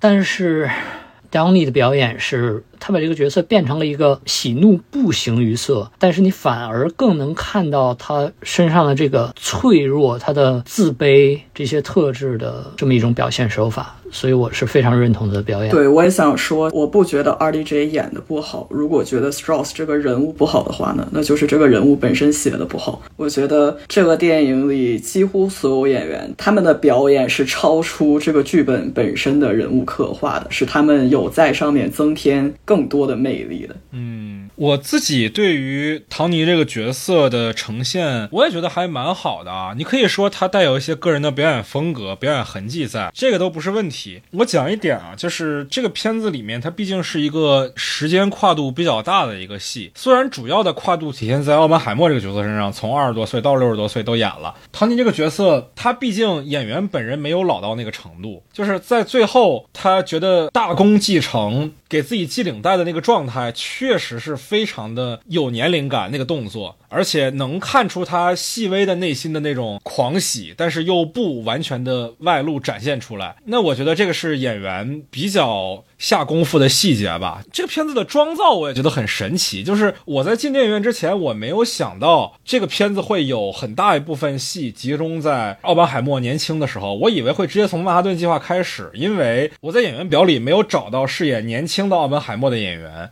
而没有这个角色的话，我又很难想象真的让墨菲去演他的一整个一生，因为墨菲已经五十了吧，我印象中快，就是这个年龄去演一个二十多岁的人，我想象不出来怎么演。但是不管说是演员本身的状态，还是说本片的妆造，在年龄感上从头到尾没有出过一丁点的问题。这个片子的剪辑是相当细碎的。如果说妆造或者演员的表演呈现上没有把年龄感做得很精确的话，是很容易对观众的观影体验造成困惑感的。在这点上，片子一点瑕疵都没有，我觉得是非常非常难的。不单是说演员表演，还有。妆造这一块儿，我最后还想回应一下刚刚歪老师说的那个，就是前一个小时人物塑造这个问题。首先，我认为在很大程度上，这个片子不是一个完全的传记片，就是不不是我们传统意义上的传记片。虽然它名字就是这个角色的名字，但是。可能就是商业类型片的成分更多一点。我看过一个比喻，说这是一个 heist film，就是一个打劫电影，把所有的人、不同地方的人聚集到一起，然后去计划一件事情，然后最后实现这些事情。十一罗汉那种，对的，就是跟《盗梦空间》挺像的。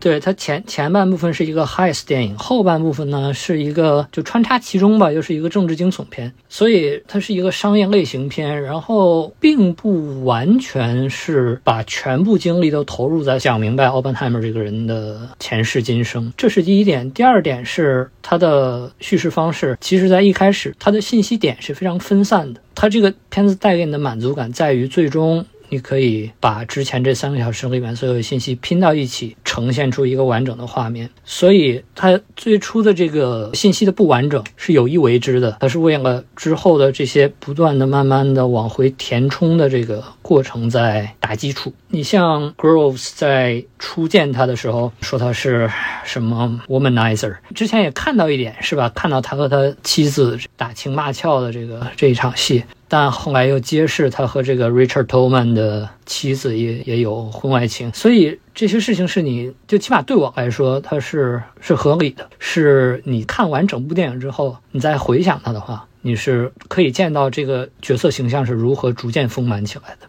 而至于之之前不丰满的那个部分，就是他在年轻的时候是什么样，他刚开始在 Berkeley 和 Caltech 工作的时候是什么样，不丰满的部分，我认为是因为不重要。Oppenheimer 他的。人生经历还有很多有意思的地方，对吧？他的童年经历也很有意思，他老年经历也很有意思。他不讲是因为对于这个故事本身不重要。Nolan 提炼出来的这个角色形象。是基于他在某一个时代，在某一个环境下经历的某一部分的挣扎。也就是说，在你看来，人物中段看起来可能不完整，一方面是有意而为之的铺垫，另外一方面是导演本人对于角色的人生经历的取舍，是吧？对他对这个角色的理解是这个样子。我猜可能和他自己，他自己觉得最能产生共鸣的是。这个角色的某些侧面吗？就是刚才说这个是一个 heist film，这个其实诺兰本人说的。诺兰前几天有一个采访说，他觉得拍这个电影是拍三部电影，第一部分是一个英雄起源故事，第二部分是一个西部片式的 heist 电影，最后一部分呢是一个法庭。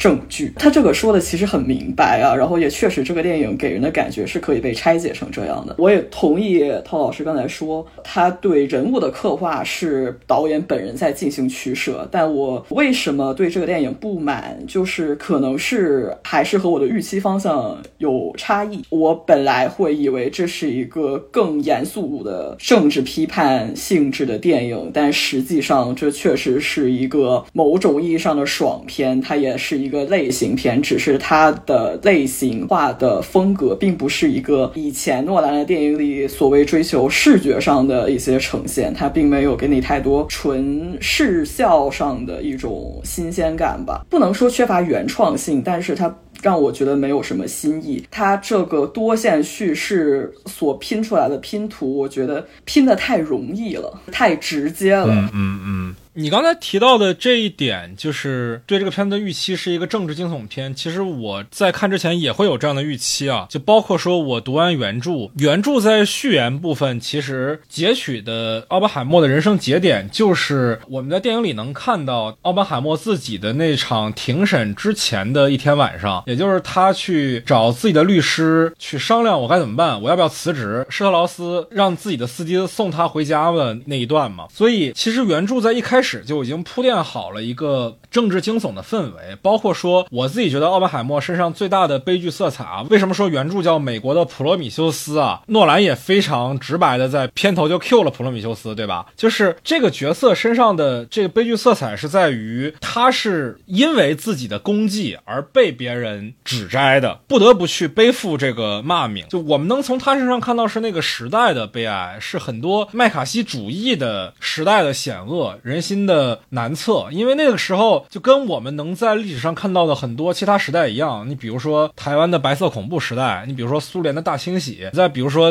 不知道能不能提啊，咱这边的文革 是吧？那种人人自危的。状态，我本来是期待说能在这个影片里面看到的，但是在这个影片里面被简化成了非常简单的施特劳斯给奥本海默穿小鞋。穿小鞋的原因也不是说怀疑他是共谍呀什么的，就是他觉得你看不起我，他被羞辱了。对，这个就就小了。很多人说诺兰宏大，我觉得这一点反而是最不宏大的地方。就我更想看到的是像黑暗骑士一样，是歌坛人民都要蝙蝠侠出来自首，但。蝙蝠侠不得不去背负一些东西，这才是能看到英雄的地方，就是他要比凡人承担的更多。但如果他承担的只是被一个小心眼的人穿了小鞋，我觉得这个事儿就很小，就是好像我们生活当中也会有这样的情节一样，它反而不是一个英雄式的故事了。但是后来我也在想啊，就是我昨天又做了一些功课嘛，我看到麦卡锡主义本身在美国的历史上有个特点，就是麦卡锡这个人本人他就是一个很肤浅的人。人他唯一的擅长东西就是表演，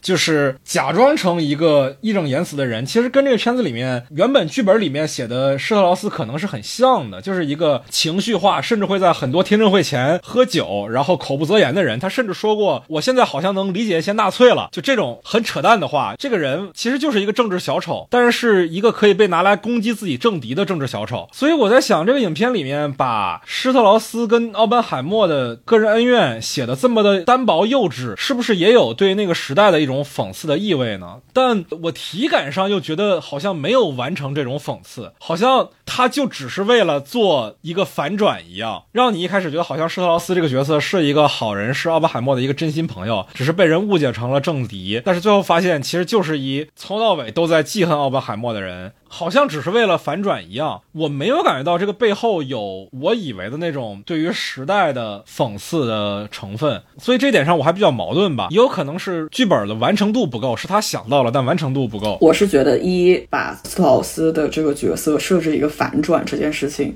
我是非常不满的，太幼稚了，有点。在他的这个多线叙事的表达最后有一种揭开，我都不觉得有悬念的一件事情上，我对施特劳斯这个人没有先期了解的，但我都不觉得有制造一个悬念，然后让我揭开谜题的感觉，我没有那个爽感。其次，我觉得他对整个政治环境的高压其实是没有体现出来的，不管是他们在 Los Alamos 造核弹的时候，还是冷战时期，他在所谓被监控的这一段时期，我觉得。这个政治高压其实都没有怎么太表现出来，这个就很妨碍观众去带入这一段他所经历的这个精神上的压力。他们在 Los a l a m o 造原子弹的时候，所有的所谓隔离封锁，他们就只是在语言上不停的强调这个 compromise，呃。哎，那个词怎么念来着？compartmentalization。对对对，compartmentalization，就是它这个词出现的频率太高了。但你其实你只能通过它这种台词去知道，哦，我们现在是有在被隔离，但你能感受得出来这些。科学家他们的生活就是真正有被在严格监控吗？我不知道这个是导演的刻意而为之还是怎样。我是觉得这种设置是有点偷懒的，包括最后一个小时这一段，我都觉得其实是没有让人感受到令人恐惧的高压环境的。嗯。对，是的，而且我对这个片子很不满的一点就是，非要给施特劳斯这个角色写一场有点像破了防的戏，破罐破摔了，我不演了。你虽然说演员都是好演员啊，台词本身也没有什么问题，但是我不相信说这个人城府这么深，会在这一刻就摆烂了、破防了、不演了，很怪。我觉得可能是因为原本剧本里有这一段，是因为原本剧本里的这个施特劳斯是一个小丑形象的人物，喜怒形于色的。但是在演员的表演已经换了体系的情况下，还保留一个非常 drama 的这一段，我是比较质疑这个选择的。实话实说，我对历史还原度或者准确性这件事情没有那么强的执迷，可能还是我和你们心态不一样，还是因为我把它当成一个类型片，当成一个商业片看了。我是完全没有从诺兰身上期待更多的，就是他对我而言就是一个商业片导演，没有更深一层的表达在。哪怕你说就是什么黑暗骑士、歌坛这种，对我而言也是非常幼稚的、非常类型片化的表达。所以，作为一个类型片，哪怕是作为一个传记片，它有虚构的需要，有设计一些叙事结构、引入一些叙事工具的需要，我觉得是很稀松平常。我不觉得有什么奇怪。至于大时代这个问题，我觉得确实是在你说的两种可能性里面，我认为他确实是没有要表达这个意思，不是想要表达而表达不了，他就是没有想要。说这件事情，它最终的这个落脚点是在一个关于权力的故事。它的背景是像王岩老师说的，在整个过程当中不断的通过侧面的表达来来呈现的，通过角色之口，通过角色们的行为来呈现的。我觉得可能对于美国观众来说更明显一点，因为像我们一些描写大时代的电影，有些时候不需要把这个大时代讲得太明白。嗯。我对片子本身还有一个比较不满的地方是，施特劳斯这个角色最终的大厦崩塌于什么呢？一个小人物的自我良知吧，就是拉米那个角色。大卫·希尔这个角色其实是没有在原著中出现的，好像历史上是确有其人，是吧？但是确实原著中没有记述这个人啊。施特劳斯本身的倒台跟他也没有什么关系。其实我觉得原著里面写的施特劳斯的倒台的方式是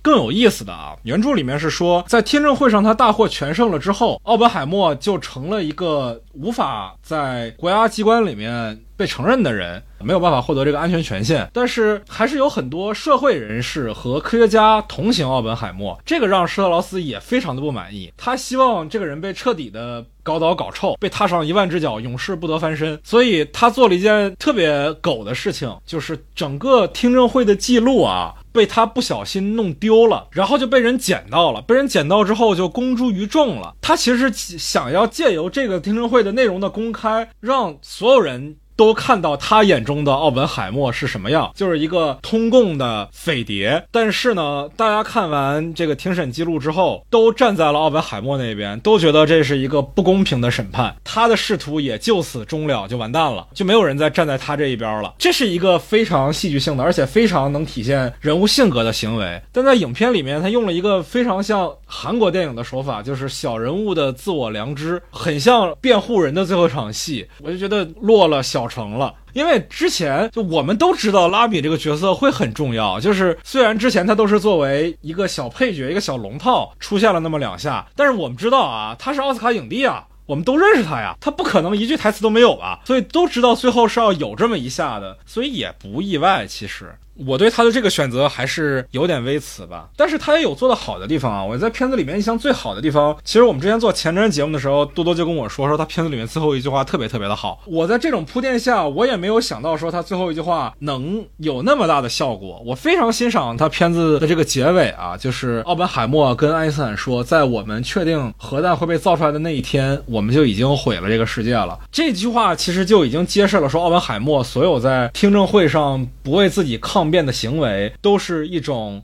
赎罪式的自我牺牲，在这一点上，我觉得他对于人物有了超脱于原著本身的一个理解，其实很像《黑暗骑士》的最后，蝙蝠侠说：“没错，就是我杀了 Harry，独自一人背下所有的罪名跑路，有点像那个意思吧？就是有这个力量本身在那一刻，我是很被他冲击到了的，也是我一开始给这片子打五星的一个直接原因啊，就是他在原著之外做出了对于这个角色的更多的个人的理解吧。”虽然说也在诺兰之前的片子里面是有迹可循的，但我仍然觉得是有效的。我说实话，结尾最后一句话出来的时候，我的内心深处的想法就是就这。好吧，为啥呀？那不挺好的吗？我觉得一个原因可能是和这个事情，nuclear 这个事情已经在我们的生命里，就是从我们出生就有这个事儿了。它设置这个为一种从想象上的一种恐惧，一种道德上的困就他表达的不够好，就是他不能让我真正带入到他当时的这个困境当中，就是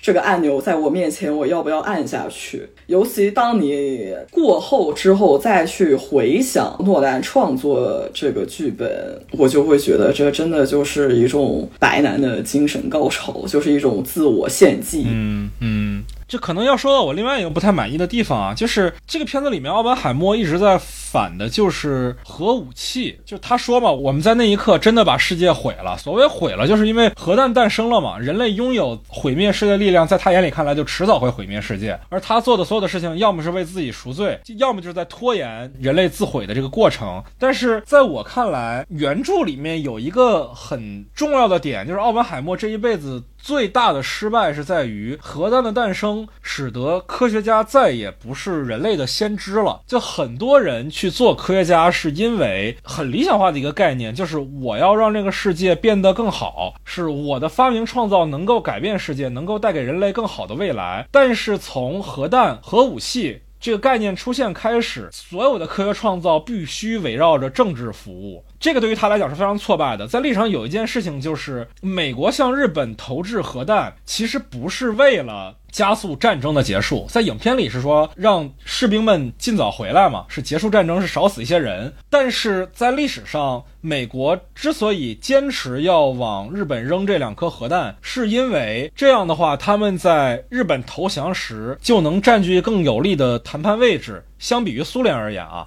因为这一仗就好像是美国为主力打赢的一样，如果他不扔这个核弹的话，日本在投降时会把苏联的位置放得比美国更高，而这个在美国看来是不能接受的，所以才一定要扔这两颗核弹。奥本海默在得知这件事情之后，他也是非常难接受的，就是我一开始造核弹是为了跟纳粹竞速，是为了很多时候是带有。我对于犹太人的一种身份的自觉性的，但是后来就变成了一种政治工具，这是他最失望的瞬间。而影片里面，奥本海默所有的痛苦与挣扎都来自于核武器本身。我个人觉得还是小了一点点。他这个电影里其实有写 Rabbi 那个角色吧，就是最开始奥本海默邀请他参加曼哈顿计划，他说他不是很想参与，就是因为他觉得可能未来多少年，过去三百年的物理，对，都毁于一旦，以后大家在为科学付出的时候，就是做研究的时候，它不再是一种纯粹的科学上的探索了。它其实是有提到这个，但我也是觉得，就甚至包括奥本海默真正参与到曼哈顿计划。他的这个 motivation 就是决定性的因素，其实是没有展现出来的。你没有办法看明白奥本海默最开始参与曼哈顿计划当中是为了什么？是为了阻止战争，还是为了这是一个很重要的企划？我是一个很重要的物理学家，所以我要参与进去。就是这个动机是很模糊的。因为我觉得他前面有一句话有交代他这个动机。我知道你们要造什么，就罗斯福什么都已经说了。我知道纳粹不能有炸弹，因为他自己本身是。犹太人的一个冲动嘛，我觉得他这句话，我觉得他已经有他的一个动机，因为他是一个犹太人，他怕纳纳粹的一些行为去影响到他。对他加入战争的那场戏，就是他和 Lawrence 的这个对谈这场戏嘛。他是非常迅速就理解到了这件事情的严重性，然后跟 Lawrence 说：“好，我告诉他们不要搞这些左翼工会的东西了。” Lawrence 说：“Welcome to the war。”然后之前在他和 Jean Tatlock 和 Chevalier 第一次在酒会上见面的时候，也是 Chevalier 问他在研究什么，然后他讲他研究这个黑洞啊什么的，就也提到了政治嘛，讲法西斯主义，说现在的他研究的东西太过抽象，没有办法改变人们的生活，但他还是寄钱给德国的。同事来帮助他们逃离德国，就是他的这个作为犹太人的这个身份认同是很明确的。我觉得这个动机是很清楚的。但是我其实挺不理解的啊，就是就是奥本海默原作里面其实就提了一句他有点作的一句话吧，就是很像什么为什么我的眼里常含泪水，因为我在这片土地爱的深沉。他的原话也基本上差不多啊，就是。见鬼！我偏偏深爱这个国家。在影片里面是他对爱因斯坦说的嘛？那当然历史上是对别人说的啊，但是这个不是太大的问题。但其实我没有太看出来他对于美国的一个认同，我更多时候还是看到说他对反法西斯或者对于人类的一个认同。影片里面其实爱因斯坦也建议说，如果美国的这个麦卡锡主义如此猖獗，建议他出国嘛。但是。从影片的角度来讲，我想不出他为啥不走。起初海外游学之后就回到了美国嘛，我觉得很说明问题了。它里面有一句台词说，就是你现在有什么问题？然后他说 homesick，就是想家。前一个小时主要问题就是他想交代一些情感，但是信息量太大了，就是非常充足，以至于没有时间去消化这些情感。然后所以他的想家或者就是对呃 Los Alamos New Mexico 的一些感情，他并没有情感上的共鸣和说服力。但如果说他是因为爱国而不走的话，其实是影响这个影片的核心表达的，因为影片的核心表达，我的理解啊，是说他的殉道、他的自苦是为了他的愧疚感而赎罪，而不是说我爱国我不走。这两个点，如果他们的作用的目标是一致的话，那其实对两个点的表达都会造成说服力的削弱。就是说。他不走，他宁可去忍受麦卡锡主义的迫害，到底是为了人类而赎罪，还是因为他爱美国？在影片里面，这两个点都是有诠释的。但是从剧作角度上来讲，你人物必须只有一个核心的叙事任务，这才能使你的。戏剧表达是完整的。如果他这一件事可以做到两件事情的话，我们就无从去判断说哪件事情才是他人物最初始的核心了。但他说爱国这件事情太次要了，他提了那么一句而已。从之前的表述来看，就是他这个讲法是合理的，是自洽的。但是我觉得这完全不是这个片子的主要表达之一。我觉得有些时候可能刚刚钱老师也说。看片之前不要做太多准备的原因之一啊，很多时候会降低你对于不同诠释的接纳程度啊，知识的诅咒对吧？对，明白了，明白了，明白了。我发现我们都没有提核爆这场戏啊，虽然这好像是影片最大的卖点。就核爆这个拍的其实没有我想象中好啊，因为我们做前瞻的时候，你说这场戏特别特别的厉害，可能是把我的口味调得太高了。我在看到那儿的时候，属于比较意料之中吧。比较有意思的一个地方就是他利用音画不同步这件事情嘛，因为他们站的离爆炸中心很远，所以他们会先看到爆炸，然后才感觉到音浪和震荡波的传来。这个过程本身一开始角色会沉浸在实验成功的狂喜，会看到壮观的火柱，瞬间人物是兴奋感可能是凌驾于所有其他感官之上的。而当震荡波和声音传来之后，他才会意识到这是一件多么恐怖的事情。通过一个很简单的物理上的原理吧。来诠释一种人物内心的情绪，尤其是把那句《博家凡歌》里面那句话嘛，“我成了死神，世界的毁灭者”，用在这里是很贴切的，是很妙的。比用在床戏还是要合理多了。我觉得核爆整个一个场面的一个体现，跟你最后一句话关系其实很大。就在这之前，大家对核弹这个概念就是太轻视了。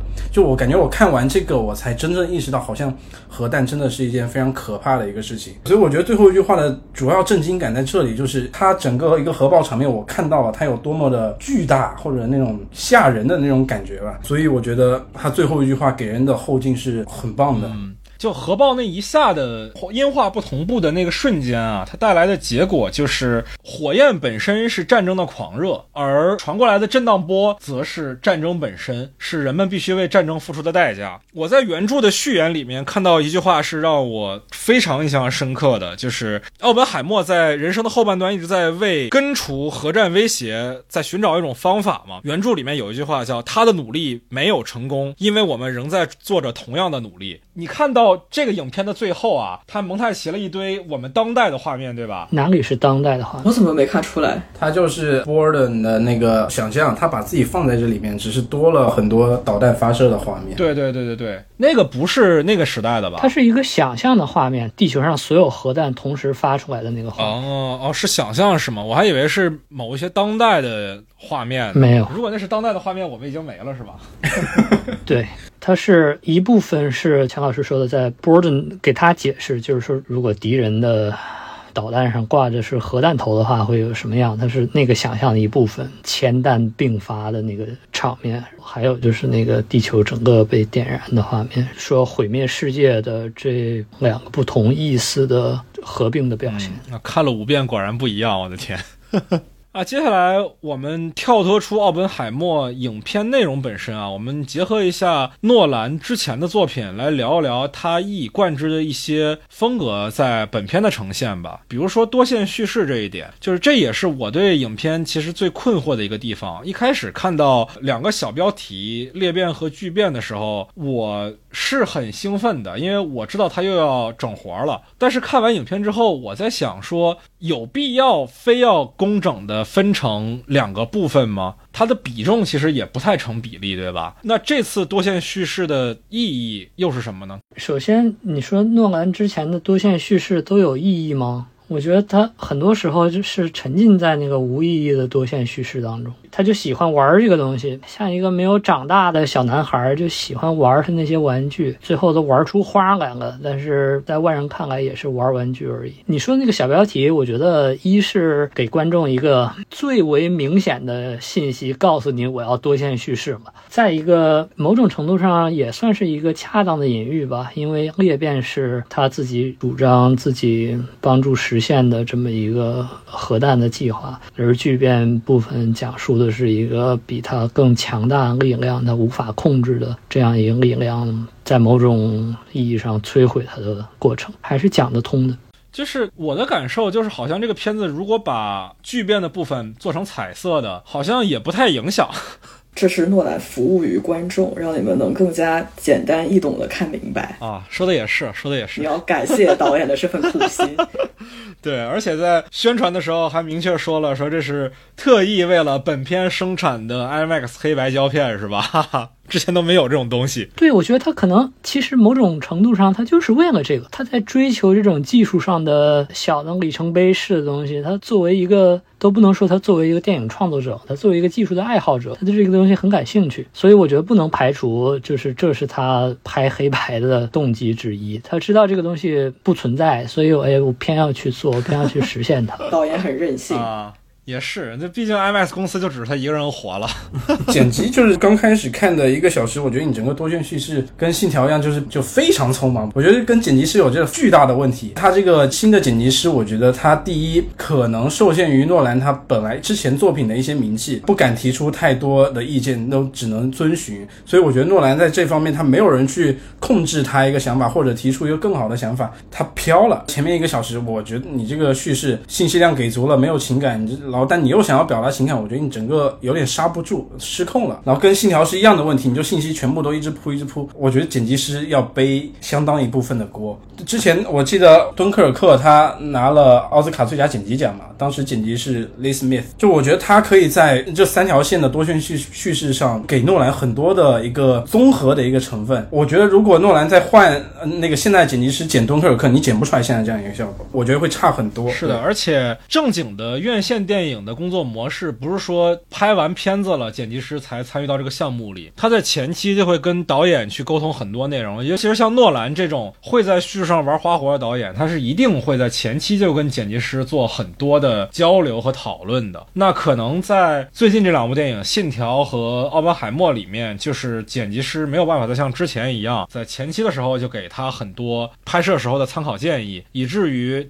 整个头一个小时的戏，每场戏都像过场戏一样吗？他现在的剪辑师是 Jennifer Lim 嘛？他之前合作的导演是 Ari Aster，他参与的两部电影就是《遗传厄运》和《仲夏夜惊魂》，我觉得都还是剪的挺好的啊。所以我觉得尼诺可能自己要背这个锅。还是权力关系不平等吧？我觉得也正常。对，我觉得就是当时 Lee Smith 跟他合作的时候，他是从刚开始就开始合作，然后你就一路上你是有一个平等对话、合作伙伴的一个关系的。现在诺兰已经就是敦刻尔克已经。拍完已经都提名奥斯卡最佳导演了，你再参与到这边，你就是一个不对等的一个关系，你就是不敢去争，你就我觉得你这个不对，你就据理力争的，你就整个一个话语权是降得很低的。嗯嗯嗯嗯嗯，那毕竟诺兰是宇宙第一大导演啊，谁在他面前能有话语权？对，我觉得甚至就配乐也有一定问题，《信条》跟奥本海默的你整个配乐的一个形式有点太相似了。就之前说到汉斯季默，你就是可能现在是有点古董的那种存在吧，然后但是人家星际穿越跟敦刻尔克，你就是完全不一样的一个东西，然后蝙蝠侠又跟星际穿越，你又是完全一个不一样的东西。就我觉得你配乐上你还是啊也没有下太多功夫，还是怎么样的？我觉得配乐听感上还可以啊，就是格兰松这个人，他的跟汉斯季默不一样的就是他有很多好玩的点子。你比如说像信条的配乐里面嘛，我们都知道他会用倒放，有一些倒放的音符是。比较耐人寻味的。同时，他还会把人物的呼吸声加进配乐里面，甚至用的是诺兰本人的呼吸啊，然后给调的特别粗重，来代表那个也是肯尼斯·布拉纳饰演的那个反派嘛，俄罗斯富商的主旋律。而在《奥本海默》里面，他采取的一些故事本身利用到的采样的元素是盖格计数器的那个哔哔哔的声音，然后那声音用在旋律里面，其实也还蛮对的吧？我觉得他的思路其实是对的，只是说确实汉斯季默很多时候能想到在对之上更好的解决方案，比如说《星际穿越》里面用大量的管风琴，这个决定我觉得不是一般人能够想到的方案。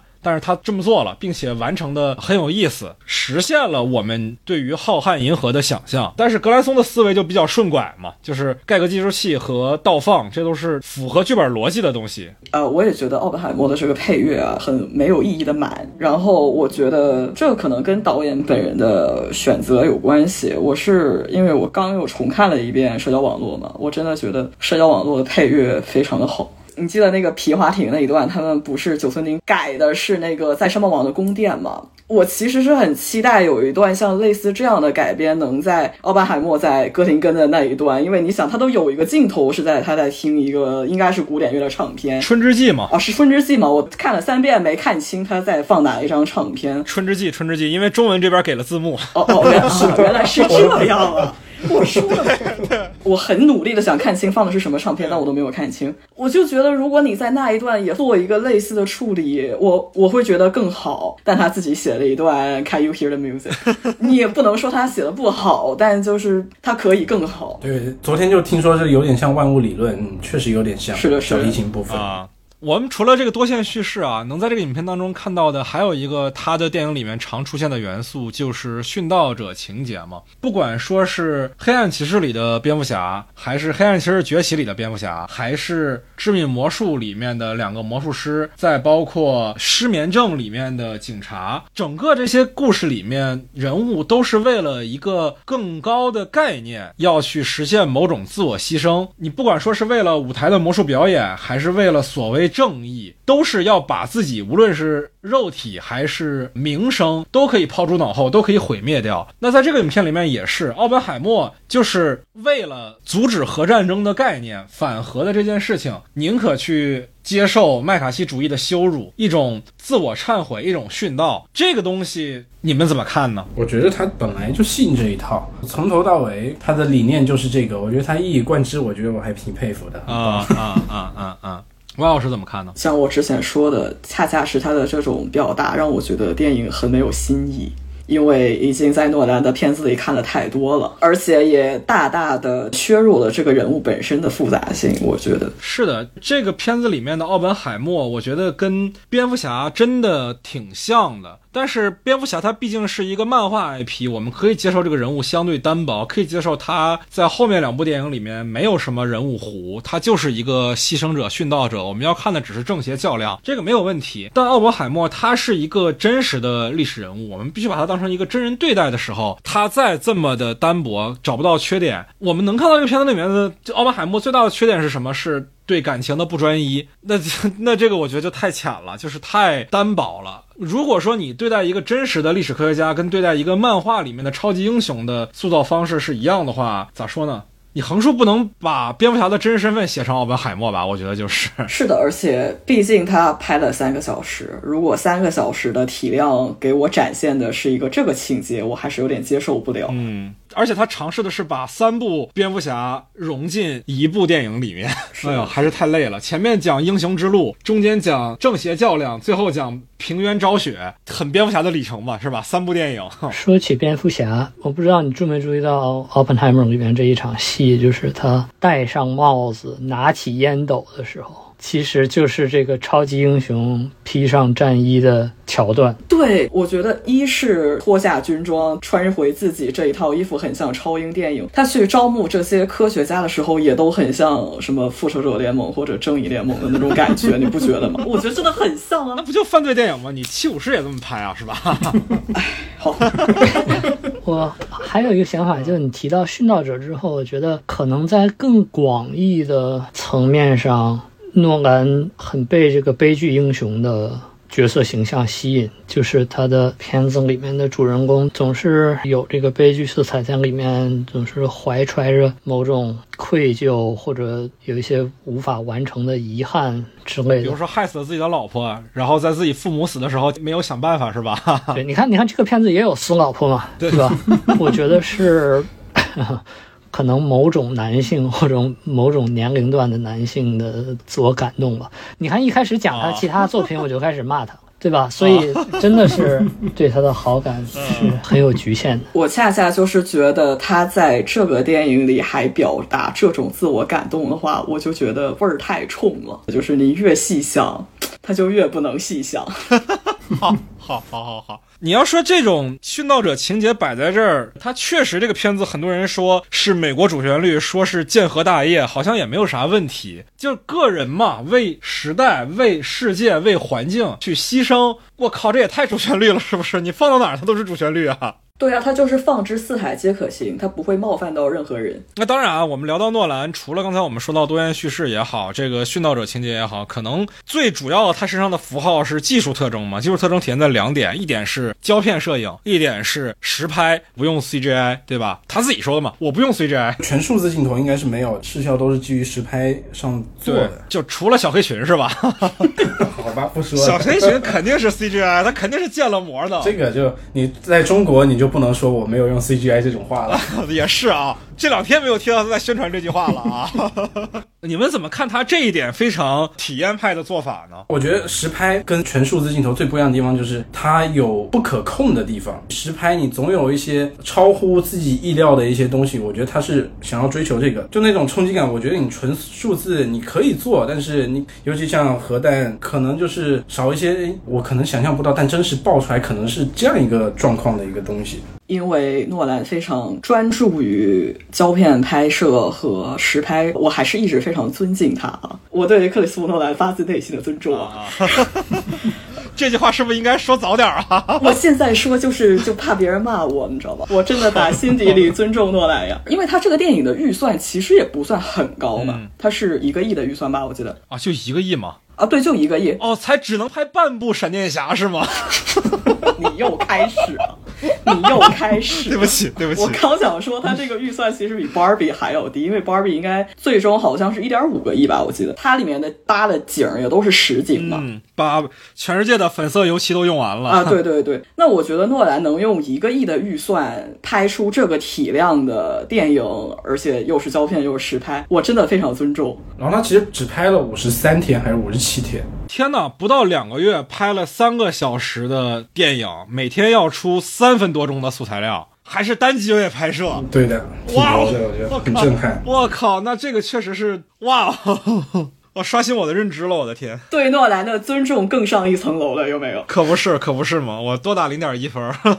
他的怎么看呢？我知道你是一个胶片摄影的拥趸，是吧？对我，我觉得你有钱你就折腾嘛，对吧？这个没有关系。我相信很多导演如果有条件的话，应该都会喜欢用胶片拍吧。当然，我不是，我不是搞这个的，不知道。但我是觉得胶片拍摄对我而言总是有它的魅力在的。所以我支持所有电影都用胶片拍。那显然，大卫芬奇不是你说的那种导演啊，就是他是最早一波换数字的人。大卫芬奇还很喜欢 CGI 啊，对，确实能不实拍就不实拍，连个血都要建模。就是我们看到的很多的胶片摄影的魅力啊，你比如说诺兰自己最执迷于胶片的一个地方在于，他说他小的时候第一次拍短片的时候，胶片洗印的过程，他看到自己拍出来的东西渐渐显影在胶片上的过程，他觉得像魔法一样。我是觉得对于很多的执迷。于胶片摄影的创作者而言，这个过程的创作体验是比创作内容本身要更有价值的。很多时候就是在追求一种不确定性，追求胶片它带有你未知的那种，或者说是有局限的创作乐趣。因为这个片子啊，它不仅是胶片拍摄，它的整个的中间的电影的后期流程里面是没有用数字中间片的啊。那这个就是一种创作体验吧。它与其说是真的对成片质量有多大影响，在创作者的。创作过程当中可能会带来一种，就是是一个玩具吗，还是玩具吗？对对对对就跟他追求实拍其实也是一样的。为什么要重现洛萨拉莫斯这个小镇？为什么非要让飞机撞大楼？为什么一定要实拍卡车翻倒在路面上？为什么要真的造一个会翻转的走廊？你要在大卫芬奇眼里看来，这些事儿都是不可理喻的。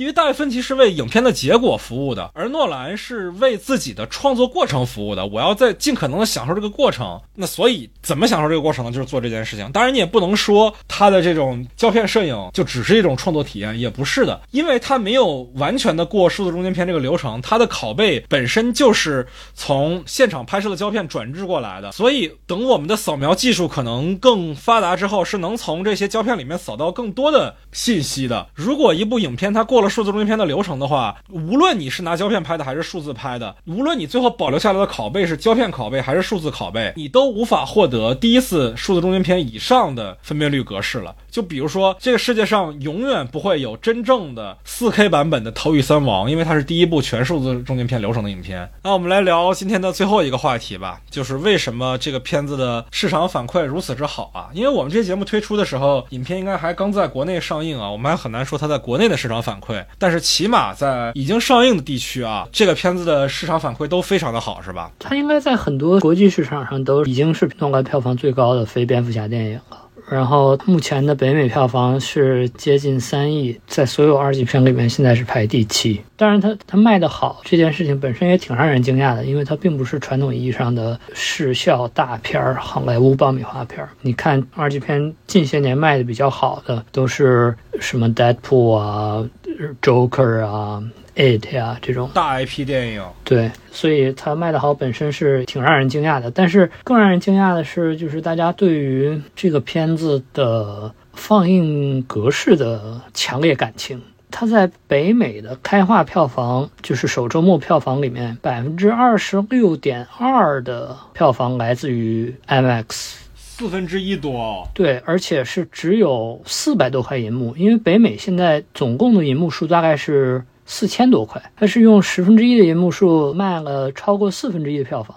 当然，这有票价的因素在里面，但是这也是就是创纪录的一个数字，在全球也是也是一样，在全球的 IMAX 票房的占比也是。创纪录的高，在很大程度上，这可能是大家对于诺兰对这个放映格式的执迷的一种认可的表现吧。包括他为这个片子又让 IMAX 去开发黑白胶片，又改他的那个放映机的偏盘，就这些东西，最终还是对起码影迷的心理产生了一定影响。就是大家愿意为他付出的这些努力来做这个尝试。北美才四百多块 IMAX 银幕啊，我感觉国内可能都快四百了，就我们中国国内啊，国内七国内七百多，我去，这快被杀北美是吗？对，但可能和大家印象相反，就是北美观众通常情况下是不太追求这个放映格式这件事情的，所以这次大家就有，比如综艺有一篇文章就讲这个一个人是怎么开车跨了几个州，为了看一场 IMAX 七十毫米，这个可能对于很多内地。影迷来说，感觉稀松平常的一件事。我猜听众可能差不多吧。对啊，坐飞机去那个看一场电影，甚至出境去看一场电影。你在暗示我？我觉得我们可能都有这类的经历吧。实话讲，很很很正常，但在北美是比较少见的一个现象，所以这次的狂热吸引了大家更多的注意。就是奥本海默这个电影前期宣发，我觉得其实做的很少，他没有花费很大的功夫去做宣发，尤其他的同期是 Barbie，你也很难去和 Barbie 竞争这个宣发力度。但是奥本海默在前期在互联网上很大的一个宣发物料是。诺兰好像在美国和在英国都有和真的就是 TikTok 上，就是抖音上的自媒体合作，去给他参观 IMAX 七十毫米的那个放映室，给他展示他这个 IMAX 七十毫米的胶片，就是真的庞然大物。宣发稿上就有一直在强调说，这个 IMAX 七十毫米的胶片有多长多重，就十一英里那么长，就是这个数字听起来确实非常的吸引人。而且诺兰真的在那个视频里看。着 IMAX 七十毫米胶片的那个表情，真的就像直男看初恋女友一样，非常的爱，就是轻轻抚摸的那种感觉，对，就是那种幸福的笑容。我觉得这个在互联网上确实传播也比较广，所以让很多人看 IMAX 七十毫米的奥本海默有一点朝圣性质。我觉得我还是在这一点上是要感谢诺兰的对于放映这件事情本身的意识的唤醒。吧，它帮助放映格式这件事情得到了更多的关注。对于影迷，哪怕对于普通观众，都是一件好事。对的，因为。现在胶片放映员本身也比较稀缺嘛。前一阵子我印象，美国院线好像是 Alamo 吧，他们是有说好像要裁减这方面的职位的，所以能提供更多的市场选择，肯定是一件更好的事情。是你拍一部这个比拍十部《光线帝国》管用多了，是吧？哎呦我的天哪！好，那今天关于奥本海默啊，我们也讨论了非常非常多了，已经几乎是一个三个半小时的交流了，在我们。台历史上啊，也没有就哪一部影片聊过这么长的一个时间。当然啊，本片也确实是我们聊过的所有的单部影片里面最长的一部影片啊。非常感谢几位朋友能抽出这么多时间跟我聊天，也非常感谢每一位听众朋友能听到这里。如果大家有想跟我们后续交流讨论的，欢迎在评论区留下你的看法。在我们小宇宙评论区留言点赞数最高的五位朋友呢，我们将送出有非常感谢多多啊。有你们诺兰中文资讯官方微博所提供的五张的有着诺兰印签的艺术卡，嗯啊，也欢迎大家加入我们的听友群，在微信上搜索 After Cine，添加我的个人微信号就可以申请入群了。同时呢，也希望大家可以订阅我们的官方微博散场通 After Cine。当然，最重要的是希望大家订阅我们的电台。感谢你听到这里，我们下期再见吧，朋友们，拜拜拜，拜拜，拜拜拜。